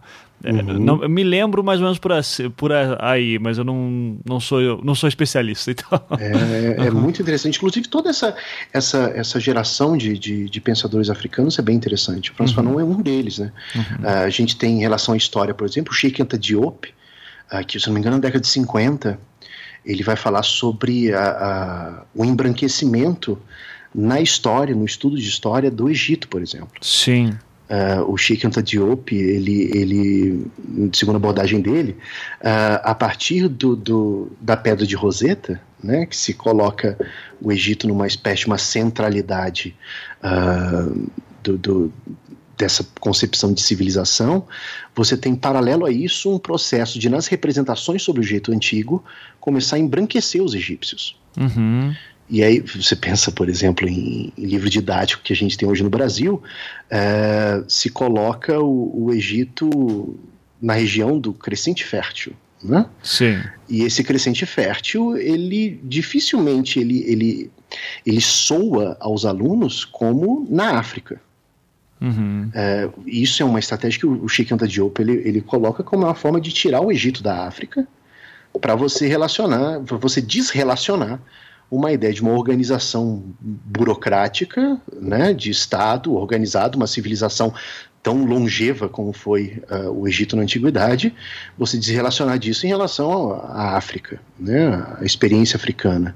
Sim. Tanto é que, não sei se tinha isso, eu sempre tive essa, esse, esse incômodo na época do, do do colégio é, e, e, só quando né, a gente se forma então começa a estudar esse negócio que a gente começa a perceber algumas coisas. Mas tinha um incômodo quando eu pegava mapa do Egito o Alto Egito ficava no sul e o Baixo Egito ficava no norte. Por que chama? Por, né? Não, ao contrário, porque a gente está a, a, gente está acostumado a relacionar o alto a esse norte, né, e o baixo ao sul. Né? Uhum. O que acontece é que a civilização egípcia era voltada para o interior da África, né? A partir da Transsaariana, que chegava até o Mali e tudo mais. Essa essa é, é, é essa esse, esse, esse resquício do Alto Egito no sul e o Baixo Egito no norte, ele cria esse incômodo exatamente porque a representação que a gente cria na nossa cabeça hoje sobre o Egito da Antiguidade é um Egito branco, voltado para a Europa, aquela coisa toda. Então, você tem todo um processo que engloba ao mesmo tempo a relação de classe, a relação de gênero e a relação de raça. Uhum. E essas três coisas são vistas é, de forma interseccional, elas, elas precisam ser vistas como uma forma interseccional. A Maria Lugones, ela é uma da, das pesquisadoras uh, do decolonialismo que mais bate nessa tecla, assim, de que quando a gente trabalha com essas categorias, classe, gênero ou raça, dissociadas, a gente está coisificando uma lógica que foi construída historicamente, a gente acaba invisibilizando sujeitos que estão nas intersecções, tipo, mulheres negras. Uhum. Né? É, é uma das grandes críticas que o feminismo decolonial, não só o feminismo decolonial, mas uh, várias outras correntes, do, de variações de feminismo, inclusive mulherismo africana e tudo mais, uh, mas o, o, feminismo decolonial ele segue por aí também. Peraí, eu, eu tenho que pensar uma, uma, uma concepção de feminismo na América Latina não a partir de uma lógica europeia do feminismo. Porque aqui a gente tem uma, uma, uma relação racializada e de estratificação de classe. Quando se pensa em um feminismo padrão, você pensa em mulheres brancas de classe média. Sim. E isso invisibiliza uma série de outros sujeitos, com outras demandas e outras realidades interseccionais dentro disso. Então a lógica do decolonialismo ele vai muito por aí. É, ele fortalece essa loja interseccional que já havia desde antes, Angela Davis, por exemplo, nos Estados Unidos. Uhum. É a velha história do quando fala que na década de 60 a mulher passou a trabalhar, é, ignora completamente a mulher negra que sempre trabalhou, né? É, que ah. sempre teve que trabalhar. Sim. Né? E as mulheres indígenas, por exemplo. Sim. Né? sim. É, tem um trabalho aqui da Christine Stevens, acho que é da Christine Stevens, aqui no UNB, uh, que ela trabalha no aspecto uh, jurídico a partir de uma lógica decolonial. Uhum. E ela, ela reflete, junto a essas experiências indígenas, de mulheres indígenas, de movimentos de mulheres indígenas no Brasil, até que ponto a Lei Maria da Penha ela é, ela é pensável dentro dessa lógica de mulheres indígenas. Até que ponto, para mulheres indígenas, uh, é uma boa estratégia uh, se valer da lei da Maria da Penha quando sofre algum tipo de violência? Uh, e aí a proposta é tentar se pensar uma outra alternativa a isso, que seja capaz de abarcar essas mulheres que estão na interseccionalidade. Uhum. Que tem outras vivências práticas, para além dessa vivência supostamente universal, que culminou na, na, na, na criação da Lei Maria da Penha. Uhum. É, o, nos Estados Unidos mesmo, uh, os, os uh, o First Nation people, né, que é, é, como eles chamam lá de, de, de que os povos anteriores, né, os povos indígenas, é que indígena é um termo ruim uh, é, para explicar, mas é, é, nessa terminologia, porque eles estão querendo dizer, uh, eles chamam de First Nations, se não me engano. Pena que a Júlia não está aqui, que ela poderia me ajudar. Uhum. É, mas se não me engano, vai ter uma série de legislações, por, por exemplo, que são montadas uh, justamente pensando na preservação desses povos e nesse caso, por exemplo, se não me engano, até da preservação familiar, né? como o, o que permite que a família de um americano comum se mantenha, as leis que regem ele não vão ser as mesmas de uma família uh, indígena que passou por séculos de genocídio cultural. Né? Uhum, é, é. Então eles precisam de sistemas de proteção uh, legislativos maiores em relação a isso. É interessante também ver como, como esse, é, esse assunto entrou lá já também há, há bastante tempo. Ah, inclusive dentro dos Estados Unidos, é, boa parte desses, desses teóricos latino-americanos eles lecionam nos Estados Unidos. Uhum. Walter Mignolo, a própria Catherine Walsh, se não me engano, o Ramon Grossfog, esse pessoal todo leciona lá. Eles têm uma, uma projeção interna lá bem interessante na academia. Uhum. Aqui no Brasil, sobre questão indígena, é um negócio que eu acho bem interessante e que passa despercebido. É, porque não é um assunto que a gente vê geralmente na pauta, né? Uh, a gente tem uma iniciativa interessante no Brasil, mas que não ganha projeção e não ganha é, é, é recurso como poderia, uh, que é a concepção de como se organiza a educação escolar indígena. É, desde a Constituição de 88, a partir de pressão uh, de grupos indígenas e de indigenistas também, mas fundamentalmente de grupos indígenas organizados, é, se, se começou um movimento de entender a educação escolar indígena como uh, não sendo possível ser abarcada dentro da educação que a gente toma como regular, né, da educação padrão pública. A educação escolar indígena no Brasil, ela obedece a uma outra forma de territorialidade. Porque se você para pensar, se essa lógica do Estado-nação é, lá do século XV e tal, que vai se assentando, ela supõe uma ideia de uma homogeneização, essa homogeneização ela nunca se uh, consubstancia para valer. Uh, internamente, a gente se organiza uh, de modo territorial em estados e tudo mais. Esses estados que a gente tem dentro do Brasil, uh, eles não dão conta de experiências indígenas totalmente distintas. Uhum. Então, no Brasil, a gente tem a lógica de territórios etnoeducacionais, que são outras definições de, de, de territorialidade que define uh, especificidades da educação escolar indígena para cada uma dessas uh, desses etnoterritórios. E o curioso, que é o mais interessante, é que uh, para a formação desses professores para educação escolar indígena, você tem cursos chamados de licenciaturas interculturais, estão espalhados no Brasil inteiro. Assim, eu tenho muito contato com o Instituto Insiquirã, da Universidade Federal de Roraima, Uh, que eu andei estudando bastante a experiência deles lá. Mas você tem isso na Paraíba, você tem isso em Mato Grosso do Sul, que são universidades que criam esses cursos de licenciatura intercultural. E nesses cursos, a, a grade curricular, as formas de avaliação, uh, nada disso obedece ao padrão monorracional que a gente vê uh, em universidades de forma geral.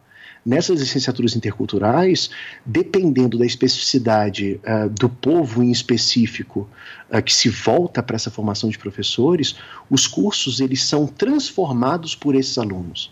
É um espaço de criação mútua. Então, o professor dessas universidades uh, que leciona nessas licenciaturas interculturais, ele não tem a mesma postura, digamos assim, normatizante que teria em um curso regular mais padrão. Então você tem a formação de professores para atuarem na, na, educação escolar indígena, que são professores indígenas, e que também, ao longo dos seus cursos, eles criam uh, currículos específicos para as educações a partir da sua própria experiência, uh, focalizando muitas vezes na ideia da oralidade, né, porque é muito mais fundamental a, a, a racionalidade da oralidade do que da racionalidade escrita.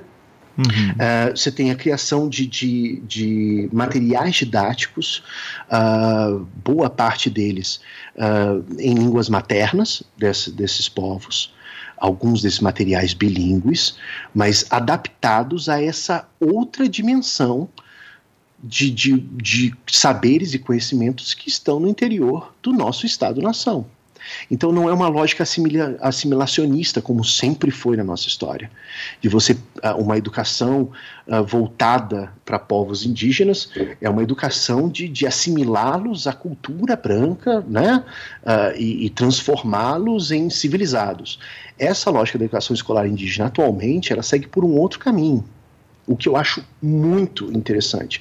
E sabe o que é o mais bacana? Hum. Dentro dessa, desses estudos de educação no Brasil, Uh, o pessoal que mexe com educação escolar indígena geralmente é o pessoal que mexe com educação escolar indígena. Uh, as experiências nesse âmbito elas não são tomadas como, uh, como exemplos ou como possibilidades para outras experiências educacionais fora dessa modalidade de educação. Uhum. Quando, na verdade, essa, essas experiências elas trazem muitas questões que podem ser pensadas como uma epistemologia mais ampla, para a gente pensar, inclusive, soluções para o nosso modelo educacional. Sim. a partir dessa, dessa ideia do Boaventura de Souza Santos, de epistemologias do Sul, dessa ecologia de saberes. É a gente conseguir perceber outras possibilidades de solução a partir de outras formas de conhecimento. Isso eu acho, acho sensacional. Pena que uh, a partir do ProLind, que é o programa de fomento da, das licenciaturas interculturais, a coisa tem nichado bastante. Você imagina que desde o golpe a coisa andou piorando bastante. Sim. Mas mas são iniciativas bem interessantes e tem muitos trabalhos bem interessantes produzidos nesse âmbito. Assim. Sim, sim. Uh, e, e, até uh, pegando esse gancho da, da, da, educação indígena que você falou, eu acho que era uma pergunta que eu já estava pensando lá atrás, acho que já para ir para o encerramento, acho que é interessante de, de jogar aqui. Uh, nome que a gente já citou um milhão de vezes aqui, que para mim bate com tudo que está falando e eu queria saber como é que ele é visto aí dentro, o Eduardo Viveiros de Castro, né, antropólogo uhum. brasileiro, uh, que justamente tem essa tentativa na sua produção de uh, tentar investigar uma episteme indígena. Né? Uh, ele, ele se encaixa também dentro desse grupo de, de decolonialismo ou não? Ele já vai para outra vertente e é outra briga que tem ali dentro?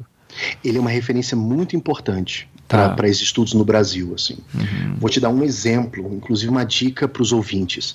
Existe um, um, um, grupo de estudos na Federal Rural do Rio de Janeiro chamado AfroSim, é, Sim com N de navio no final.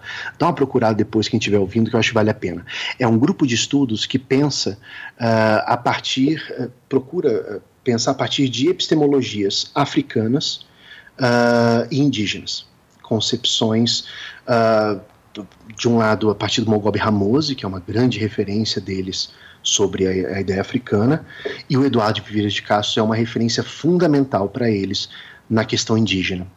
E o grupo Afrocim, ele é coordenado pelo professor Renato Nogueira, professor de filosofia da Federal Rural do Rio de Janeiro.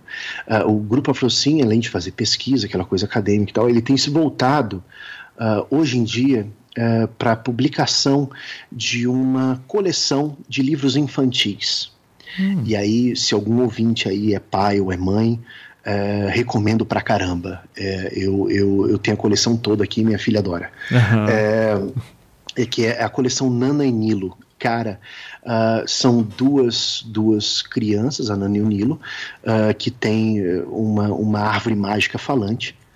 E aí o, o que é o, o barato é que sempre que eles se deparam com algum problema, Uh, do cotidiano deles, uma disputa por brinquedo, coisas do cotidiano infantil. Né?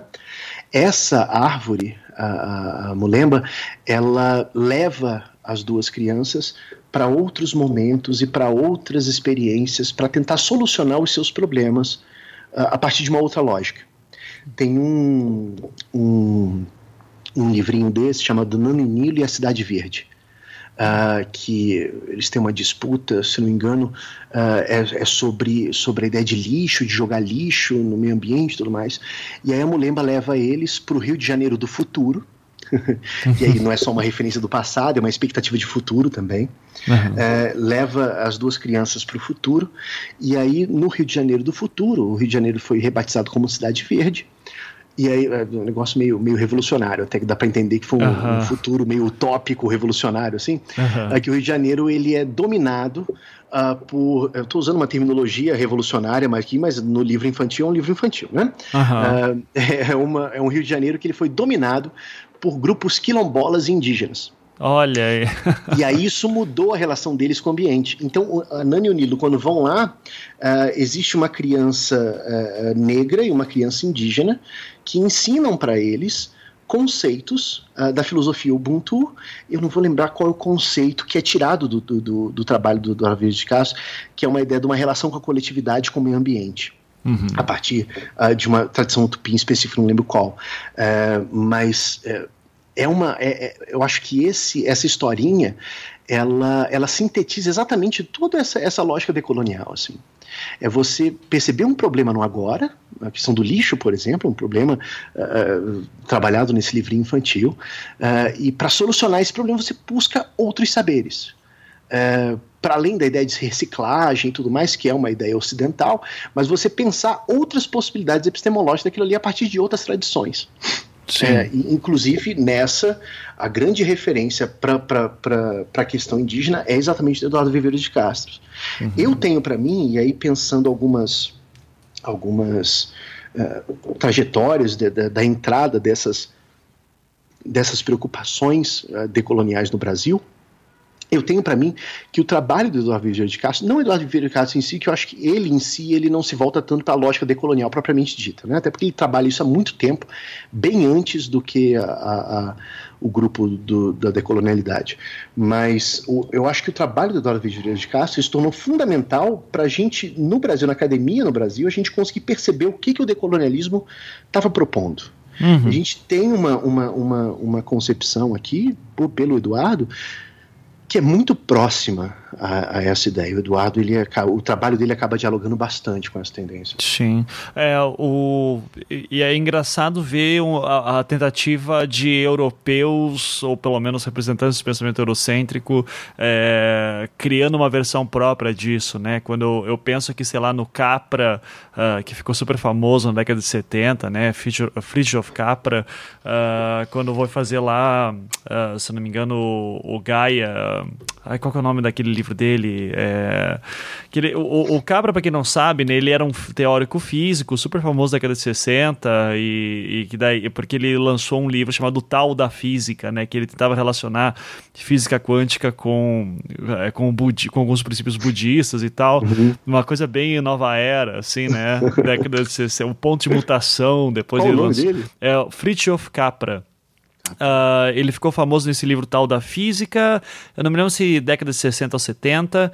É, eu sei que daí ele vai ficar muito famoso com o livro o, o, Ponto de Mutação, que daí vira um filme muito interessante também de filosofia. É, e daí um dos livros dele, deixa eu ver até aqui para não falar bobagem, Fritjof Capra uh, Gaia, que ele tem um livro Uh, acho, que é, acho que é a Alteia da Vida mesmo. É, acho que é o Teio da Vida. É, que daí ele vai entrar um pouco nesse lance também da, da. Ah, ele tá pegando as ideias do Lovelock. Lembrei agora. Hum, é, ah, tá. Lovelock foi um biólogo, se não me engano, da década de 70, que também uh, tava com essa ideia de pensar a Terra como um organismo vivo e tal, né? Que é, como um superorganismo e que daí a gente teria que cuidar melhor dele. É, a gente tá vendo o início da ecologia, né, ali dentro. Uhum. E, e daí é muito doido doido ver como o pensamento indígena já tem isso há tanto tempo, né? É, e como. Uh, só que quando isso vai ser trabalhado pelo Capro, pelo Lovelock ou por qualquer outro uh, teórico aí, pesquisador de desenvolvimento sustentável, está ah, uh, sempre dentro de uma lógica industrialista, é, capitalista, muitas vezes. Daí você vai ter um setor da esquerda, por exemplo, que vai ser o tal do ecossocialismo, né? De uhum. tentar pensar um socialismo com preocupações ambientais. Uh, mas, e daí você vai ver que, por exemplo, se um, o Eduardo Vieira de Castro vê um negócio desse, ele diz: não, isso aí é tudo coisa de europeu também, não tem nada a ver. A gente tem um uhum. pensamento muito mais original aqui dentro, uhum. mesmo que a gente ainda não explorou. É, uhum. Então, e é interessante porque eu acompanhava bastante o Eduardo Vieira de Castro nas redes sociais. Infelizmente, agora, acho que depois de tantos ataques por trolls e tal, ele está mais quieto. Uh, eu vi até agora que o Twitter dele está bloqueado, que agora é uma pena, porque ele é um cara muito legal de acompanhar.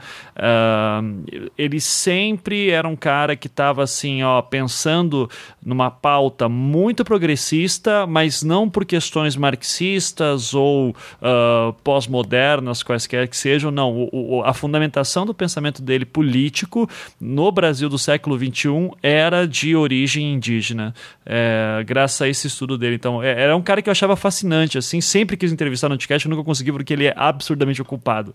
Uh, uma pena. Eu não sei nem se eu teria roupa para entrevistar ele também, porque é, é, um cara que eu não saberia nem se que perguntas falar. Eu vai, fala aí à vontade.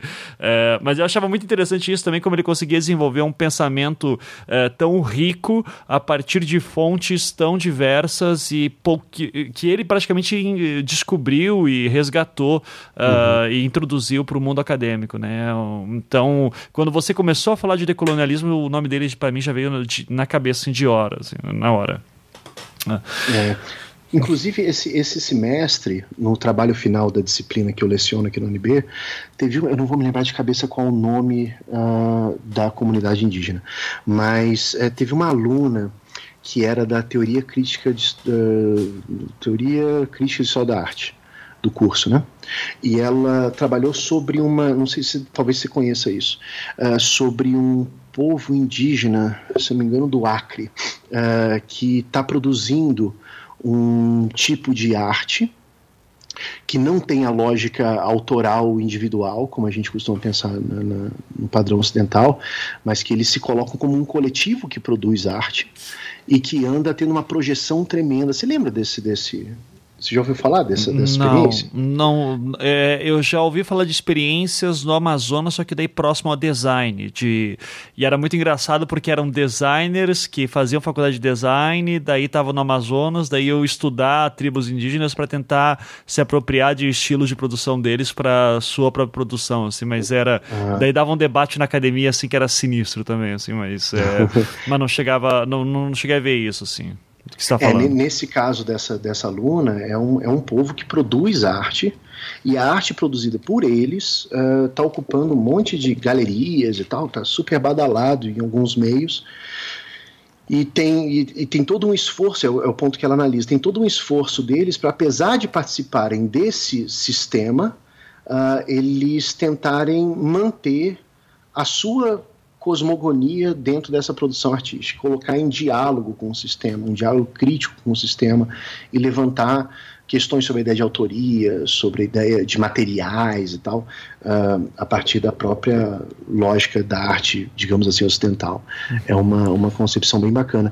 E é isso que é legal, assim, é como aqui a gente tem uma pluralidade de experiências e saberes uh, sobre o mundo que eles são invisibilizados. E, e esses outros saberes eles podem contribuir para soluções para problemas particulares. E a gente perceber uh, que um problema que eu tenho aqui, uma questão a solucionar aqui, não é a mesma questão a solucionar uh, em outro lugar. Não, não, não se dá para ter uma solução universal para isso. Uhum. E se você não tem uma solução universal, você precisa necessariamente de soluções múltiplas de possibilidades múltiplas. Sim. E é essa que é a lógica do Boaventura de Souza Santos, na ideia das epistemologias do Sul e dessa ecologia de saberes, assim, de você uhum. pensar um pragmatismo epistemológico a partir da, da, da possibilidade desses sujeitos enunciarem seus próprios saberes. E dentro da sua própria lógica. Teve um, um, um pré-candidato à presidência do ano que vem, que eu me recuso a falar o nome, que foi a Roraima algum tempo atrás, e aí ele deu umas declarações, já fez declarações sobre quilombolas, bem, né? É, já mas, sabemos quem é, né? É, então. E ele fez uma declaração sobre, sobre os indígenas de Roraima, uh, que era mais ou menos assim: ah, não, mas o indígena hoje ele, ele quer ter celular, ele quer, quer isso, ele quer aquilo. E essa estratégia discursiva da coisa, do tipo, olha, os indígenas eles querem isso, eles não são mais indígenas, é isso que está subentendido. Uhum. Por quê? Porque se cria um modelo do que é um indígena uh, supostamente ideal e, e, em essência, e que ele, se não permaneceu imutável desde sempre, uh, ele já não tem mais legitimidade para se colocar como indígena.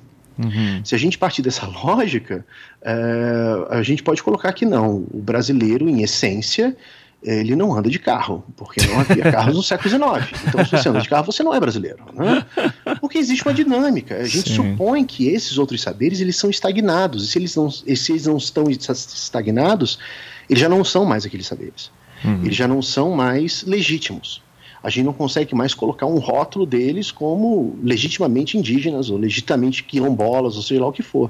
Uh, no final das contas, a gente romper com isso, a gente tentar parar com essas categorizações externas sobre esses povos para categorizar externamente quem eles são.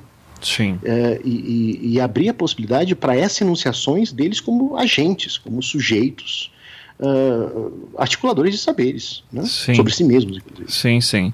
É, o, essa ideia de que comunidades indígenas moram além do tempo, né? E é. uh, eles uh, não possuem história, não possuem produção e que tem que ficar isolado do processo cultural, não, não existe dialogia. e o pior é que daí depois por conta da lógica de dominação cultural, novamente, quando ele passa a usar calça jeans e usar celular, Uh, isso legitima, ou pelo menos na cabeça de alguns imbecis, se legitima a ideia de que existe uma cultura superior, porque não consegue ver cultura como algo que vai e vem, né? Uh, Exato. Nós Exatamente. somos também uh, influenciados por ele e isso cria novos mundos. É porque é muito difícil também, eu pelo menos assim, viver, falando do, vivendo no sul do, do Brasil, onde o, o, governos anteriores fizeram questão de apagar qualquer, revesti, qualquer vestígio que tinha de história história indígena aqui dentro uh, e da história negra, é muito difícil, de fato, a gente ter noção do tamanho que o Brasil é, né? É. Então, entender que a gente tem vários Brasis aqui dentro, com vários processos culturais, num processo dialógico que vai e vem, que influencia e é influenciado. Essa, como diria a minha, minha orientadora do doutorado, pensar cultura dessa forma, ela se, se referia a Bakhtin, né, que também tinha essas uhum. ideias uh, da dialogia, uh, pensar a cultura nesse sentido é desesperador, porque você não tem uma cultura homogênea, única, fechada e determinada em si, né? Você vai ter é. sempre uma troca que é difícil de mensurar, é difícil de, de ver como opera, para onde que está indo, da onde veio, é, a própria noção de que culturas que não têm essa importância tão grande a cultura escrita como nós temos e como que a gente analisa com a produção de conhecimento numa cultura que não produziu escrita, por exemplo, é muito fácil uhum. dizer, ah, esse era um povo atrasado.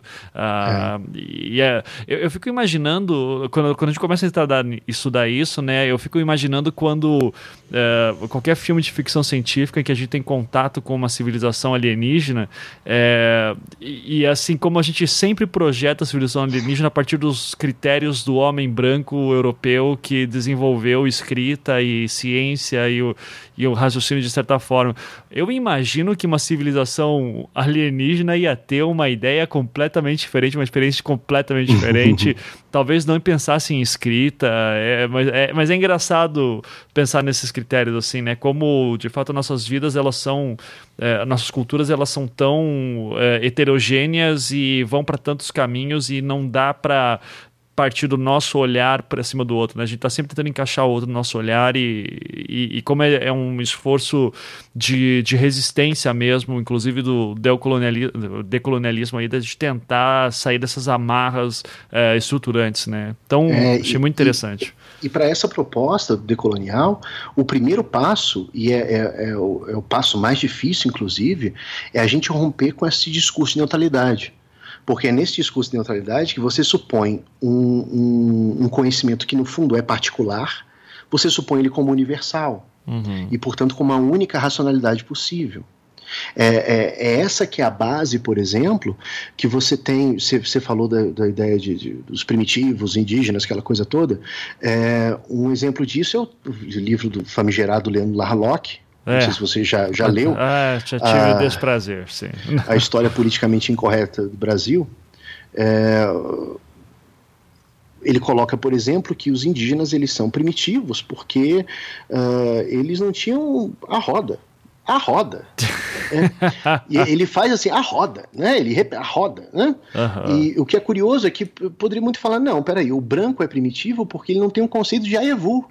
Aevu, entende? É, é, entende? É, é, é, essa lógica monorracional que se supõe neutra, de uma evolução neutra, objetiva, que abarca toda aquela lógica bem meio positivista, né?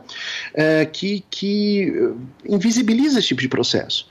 E no plano simbólico, inclusive, acho que foi nesse foi nesse um anticast que teve uma discussão sobre esse assunto, uh, que alguém tocou nesse assunto, que eu te mandei mensagem, cara, eu tava, eu tava ouvindo o podcast, vocês têm que falar de decolonialismo, uhum. que foi aquela questão da Judith Butler. É, que ela veio ao Brasil, todo mundo acompanhou o César Pompeia e tudo mais, e aí tinha uma manifestação lá fora, e no âmbito simbólico isso é muito forte, uh, que queimaram um boneco de uma bruxa com o rosto dela. Uhum. Queimar um boneco de uma bruxa é uma. Uh, uh, é um movimento simbólico muito interessante em relação a essa lógica do início da modernidade, em que esses outros saberes eles eram tomados como bruxaria e eram destruídos a partir de genocídios barra epistemicídios, como Ramon Grossfogel coloca. Uhum. Então, esse tipo de estratégia continua até hoje. Só que eu acho que a gente tem uma consciência histórica meio complicada que uh, eu, eu, percebi que em discussões em redes sociais, no Twitter, tá rolando muito isso, quando aconteceu esse negócio de queimarem a bruxa, quando se falavam desse, desse, da queima desse boneco dessa bruxa, uh, todo mundo falou, ah, olha só, voltamos para a Idade Média, até bruxa a gente está queimando. O cara, não, peraí, uh, a gente não voltou para a Idade Média, uhum. isso é a Idade Moderna, isso, isso é a modernidade, Exato. é que a gente nunca saiu dela, uhum. é essa que é a questão. a gente continua operando segundo aquelas categorias do início da Idade Moderna. Uhum. Então, no final das contas, não é olha só que tenebroso, estamos na Idade Média. Coitada da Idade Média, a gente imputa tanta coisa da Idade Média. Que ela é, foi e... muito mais avançada do que a gente imagina nessas horas. Pois é, nesse aspecto estava um pouco melhor até. Uhum. E aí ah, voltamos à Idade Média. Cara, não, isso é uma consciência histórica bem furada, porque isso é a Idade Moderna. Isso é um sinal de que a gente continua operando segundo categorias da Idade Moderna. E o nome disso é colonialidade. Uhum. Aquele movimento de queima de um boneco de bruxa, aquele movimento simbólico ali fora, fora do Sesc Pompeia, era, era, era exatamente uma, uma afirmação dessa colonialidade do ser e do saber. Uhum. Uh, é a ideia de que, olha, o que está acontecendo lá dentro é ideologia de gênero, porque aquilo lá é ideologia de gênero. A minha concepção de gênero não é minha, aí ela é neutra, é uhum. o discurso da neutralidade. Sim. Quando se chama esse tipo de estudo de ideologia de gênero, se supõe uma neutralidade no seu próprio discurso. É um ponto de vista que não se assume como ponto de vista, que se assume com a construção racional, universal, objetiva do mundo. E o primeiro passo para a gente conseguir romper com essa monorracionalidade é exatamente uh, minar essa ideia da neutralidade é perceber que esses discursos eles não são neutros, eles são subjetivos. E só quando a gente perceber o nosso próprio discurso como não sendo neutro, é que a gente consegue pensar essa pluralidade epistemológica, para além de uma, de uma interculturalidade funcional que simplesmente agrega esses outros sujeitos dentro de um modelo pré-estabelecido. É só quebrando essa lógica da neutralidade que a gente pode ser capaz de algum dia chegar numa interculturalidade crítica para valer, em que você tem uma ecologia de saberes, um conjunto de saberes distintos, cada um agindo no mundo de uma forma distinta. Uhum. E que longe de ser uma utopia em que todo mundo dá as mãos e vive em paz, é justamente reconhecimento de disputas de espaços, né? Que, e que é a, dinâmica social se dá assim, que seria curiosamente uh, nesse modelo muito mais uh, amigável uh, para usar, acho que vou usar esse termo, é, do que um momento em que você tem uma cultura que tenta se sobressair à outra. Né? Uhum. A partir do momento que se ganha essa consciência de uma, de uma pluriculturalidade que uh, disputa espaços, você entende justamente que a gente vive em espaços uh, de tensões e que, ok, é, o mundo é assim, é melhor do que ficar pensando a minha cultura é melhor que a tua e eu vou tentar impô-la, até porque isso dá muito espaço para é, agressões que são às vezes se dão de forma ingênua e não vou dizer inconsciente, né, mas que já está tão estrutura, é, estrutura, estruturada na, na cabeça do indivíduo que ele parte do princípio de dizer não, a minha vivência é, não existe é, outros gêneros além de homem e mulher heterossexuais e o resto, quem tenta passar isso está é, construindo uma ideologia. É, aí está um exemplo claro disso mesmo, né? Exato. De não deixar e o, o diálogo é... aberto. Uhum. E o que é curioso, que eu tenho visto muito nesse movimento sobre o Queer Museu, depois sobre a Judith Butler, tem um pessoal falando, ah, não, porque isso é para tirar o foco de certas questões políticas, reforma trabalhista, reforma previdenciária. A ideia decolonial colocaria que o seguinte, não é para tirar o foco, porque tudo isso é o mesmo processo. Exato. Aí é que está a questão da interseccionalidade. A ideia de trabalho, de classe, uh, gênero e raça, eles caminham juntos. Uh, são três categorias que fundamentaram a lógica da modernidade e colonialidade que a gente ainda está operando. Uhum. Por isso que se consegue pular de uma pauta para outra, da questão da reforma trabalhista para queer museu, consegue se pular tão facilmente, porque eles operam segundo a mesma lógica. Uma lógica de um discurso neutro, de um, su, supostamente neutro, uh, que se universaliza e que cria categorizações subalternas de discursos válidos e discursos inválidos, discursos norte e discursos sul. Então, eu acho, ao meu ver, né, pensando dentro de uma loja decolonial, não me parece uma, uma ideia de tirar o foco da atenção. É exatamente o aprofundamento desse foco. Porque essas coisas elas estão todas caminhando juntas. Uh, a lógica decolonial, e essa é a crítica que faz ao, ao marxismo, por exemplo, é que não se dá para lutar uh, em relação a apenas uma dessas categorias. A gente tem que lutar com as três ao mesmo tempo, porque as três elas, elas, elas caminham juntas dentro da mesma lógica desse que, que o Aníbal Quirrano, por exemplo, chama de sistema mundo. O sistema mundo ele, ele articula essas três categorias, essa, esse tripé uh, uh, simultaneamente, assim. Uhum, é perfeito. Pedro, então uh, dentro de. Uh, os casos o vídeo não ter percebido, se chegou até aqui, porque é, é um tema pesado para quem não está acostumado, né?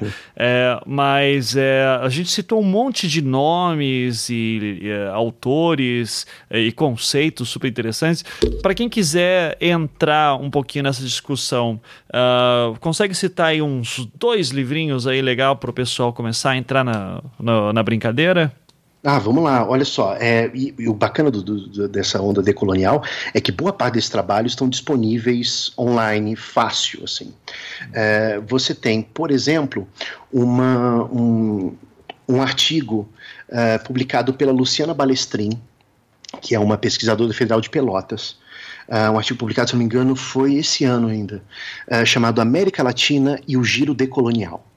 Se você tiver curiosidade para começar a pensar essas questões, ela faz um panorama bem interessante, citando uma série de autores e questões por alto, é uma, uma, uma leitura introdutória, mas que pode ser uma porta de entrada para drogas mais pesadas. uh, você tem trabalhos do Ramon Grossfogel, que é. Uh, que são muito bons. Uh, tem um, um, que ele fala o racismo, o sexismo e os quatro genocídios e epistemocídios uh, da modernidade.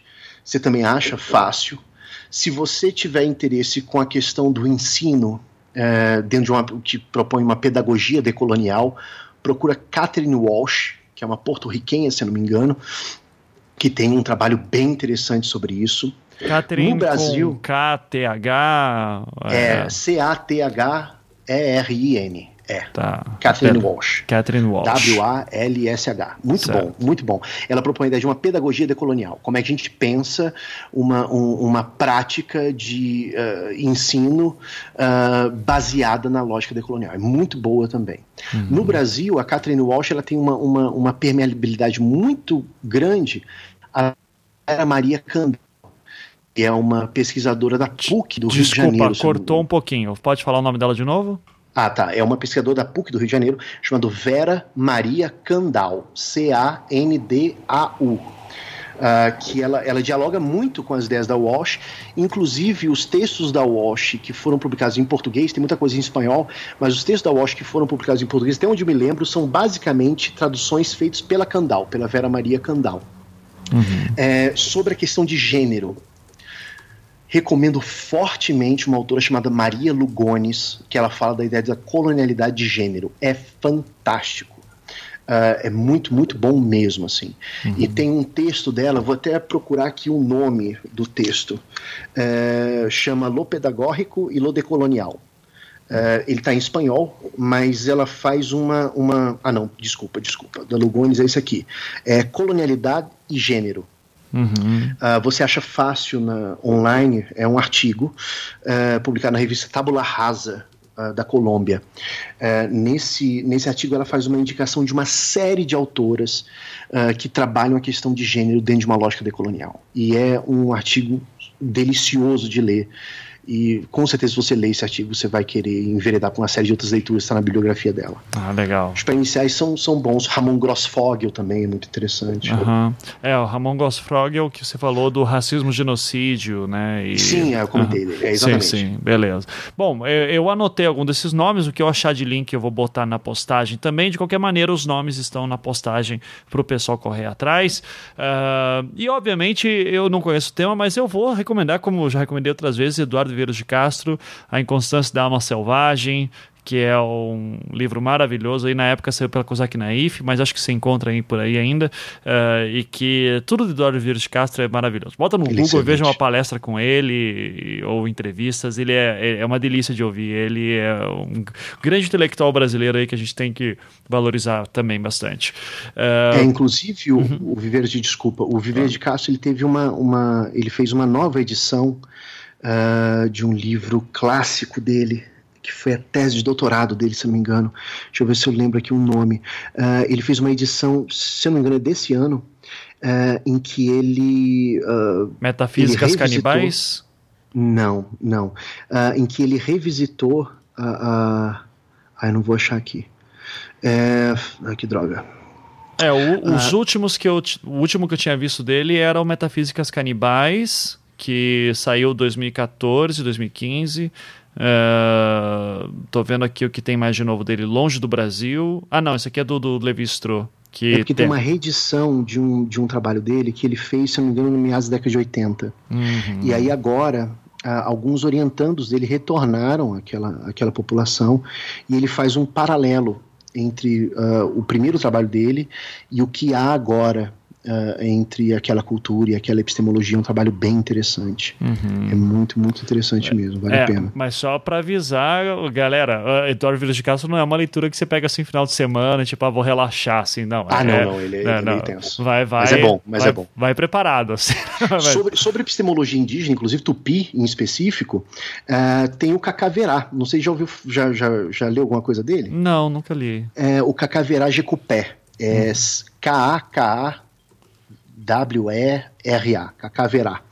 Uh, Jecupé. Ele tem um livro chamado A Terra dos Mil Povos. Uhum. Uh, ele é uma liderança indígena uh, paulista, se não me engano, acho que ele é de São Paulo, em que ele tenta fazer um esforço de, de pensar essa filosofia tupi a partir da, da, da, da lógica que ele da cosmogonia tupi. Hum. E é bem interessante, esse livro é bem bacana, Terra dos Mil Povos. Ah, bacana. É bem interessante também.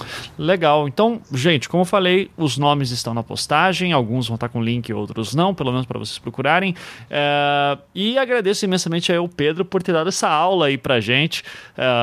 Salvou o anticast da semana, inclusive, né? e ainda nos deixou mais inteligentes aí também. Não sei se salvou tanto, né? Pra ficar não. o boçal aqui falando desse jeito. Talvez tenha um pessoal que prefira não ter tido também.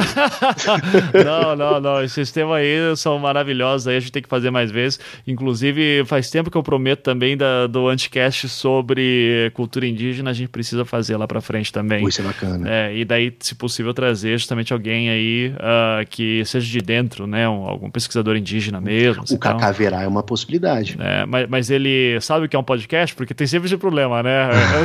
Nós dizemos, oh, quero te entrevistar um podcast, o que, que é isso?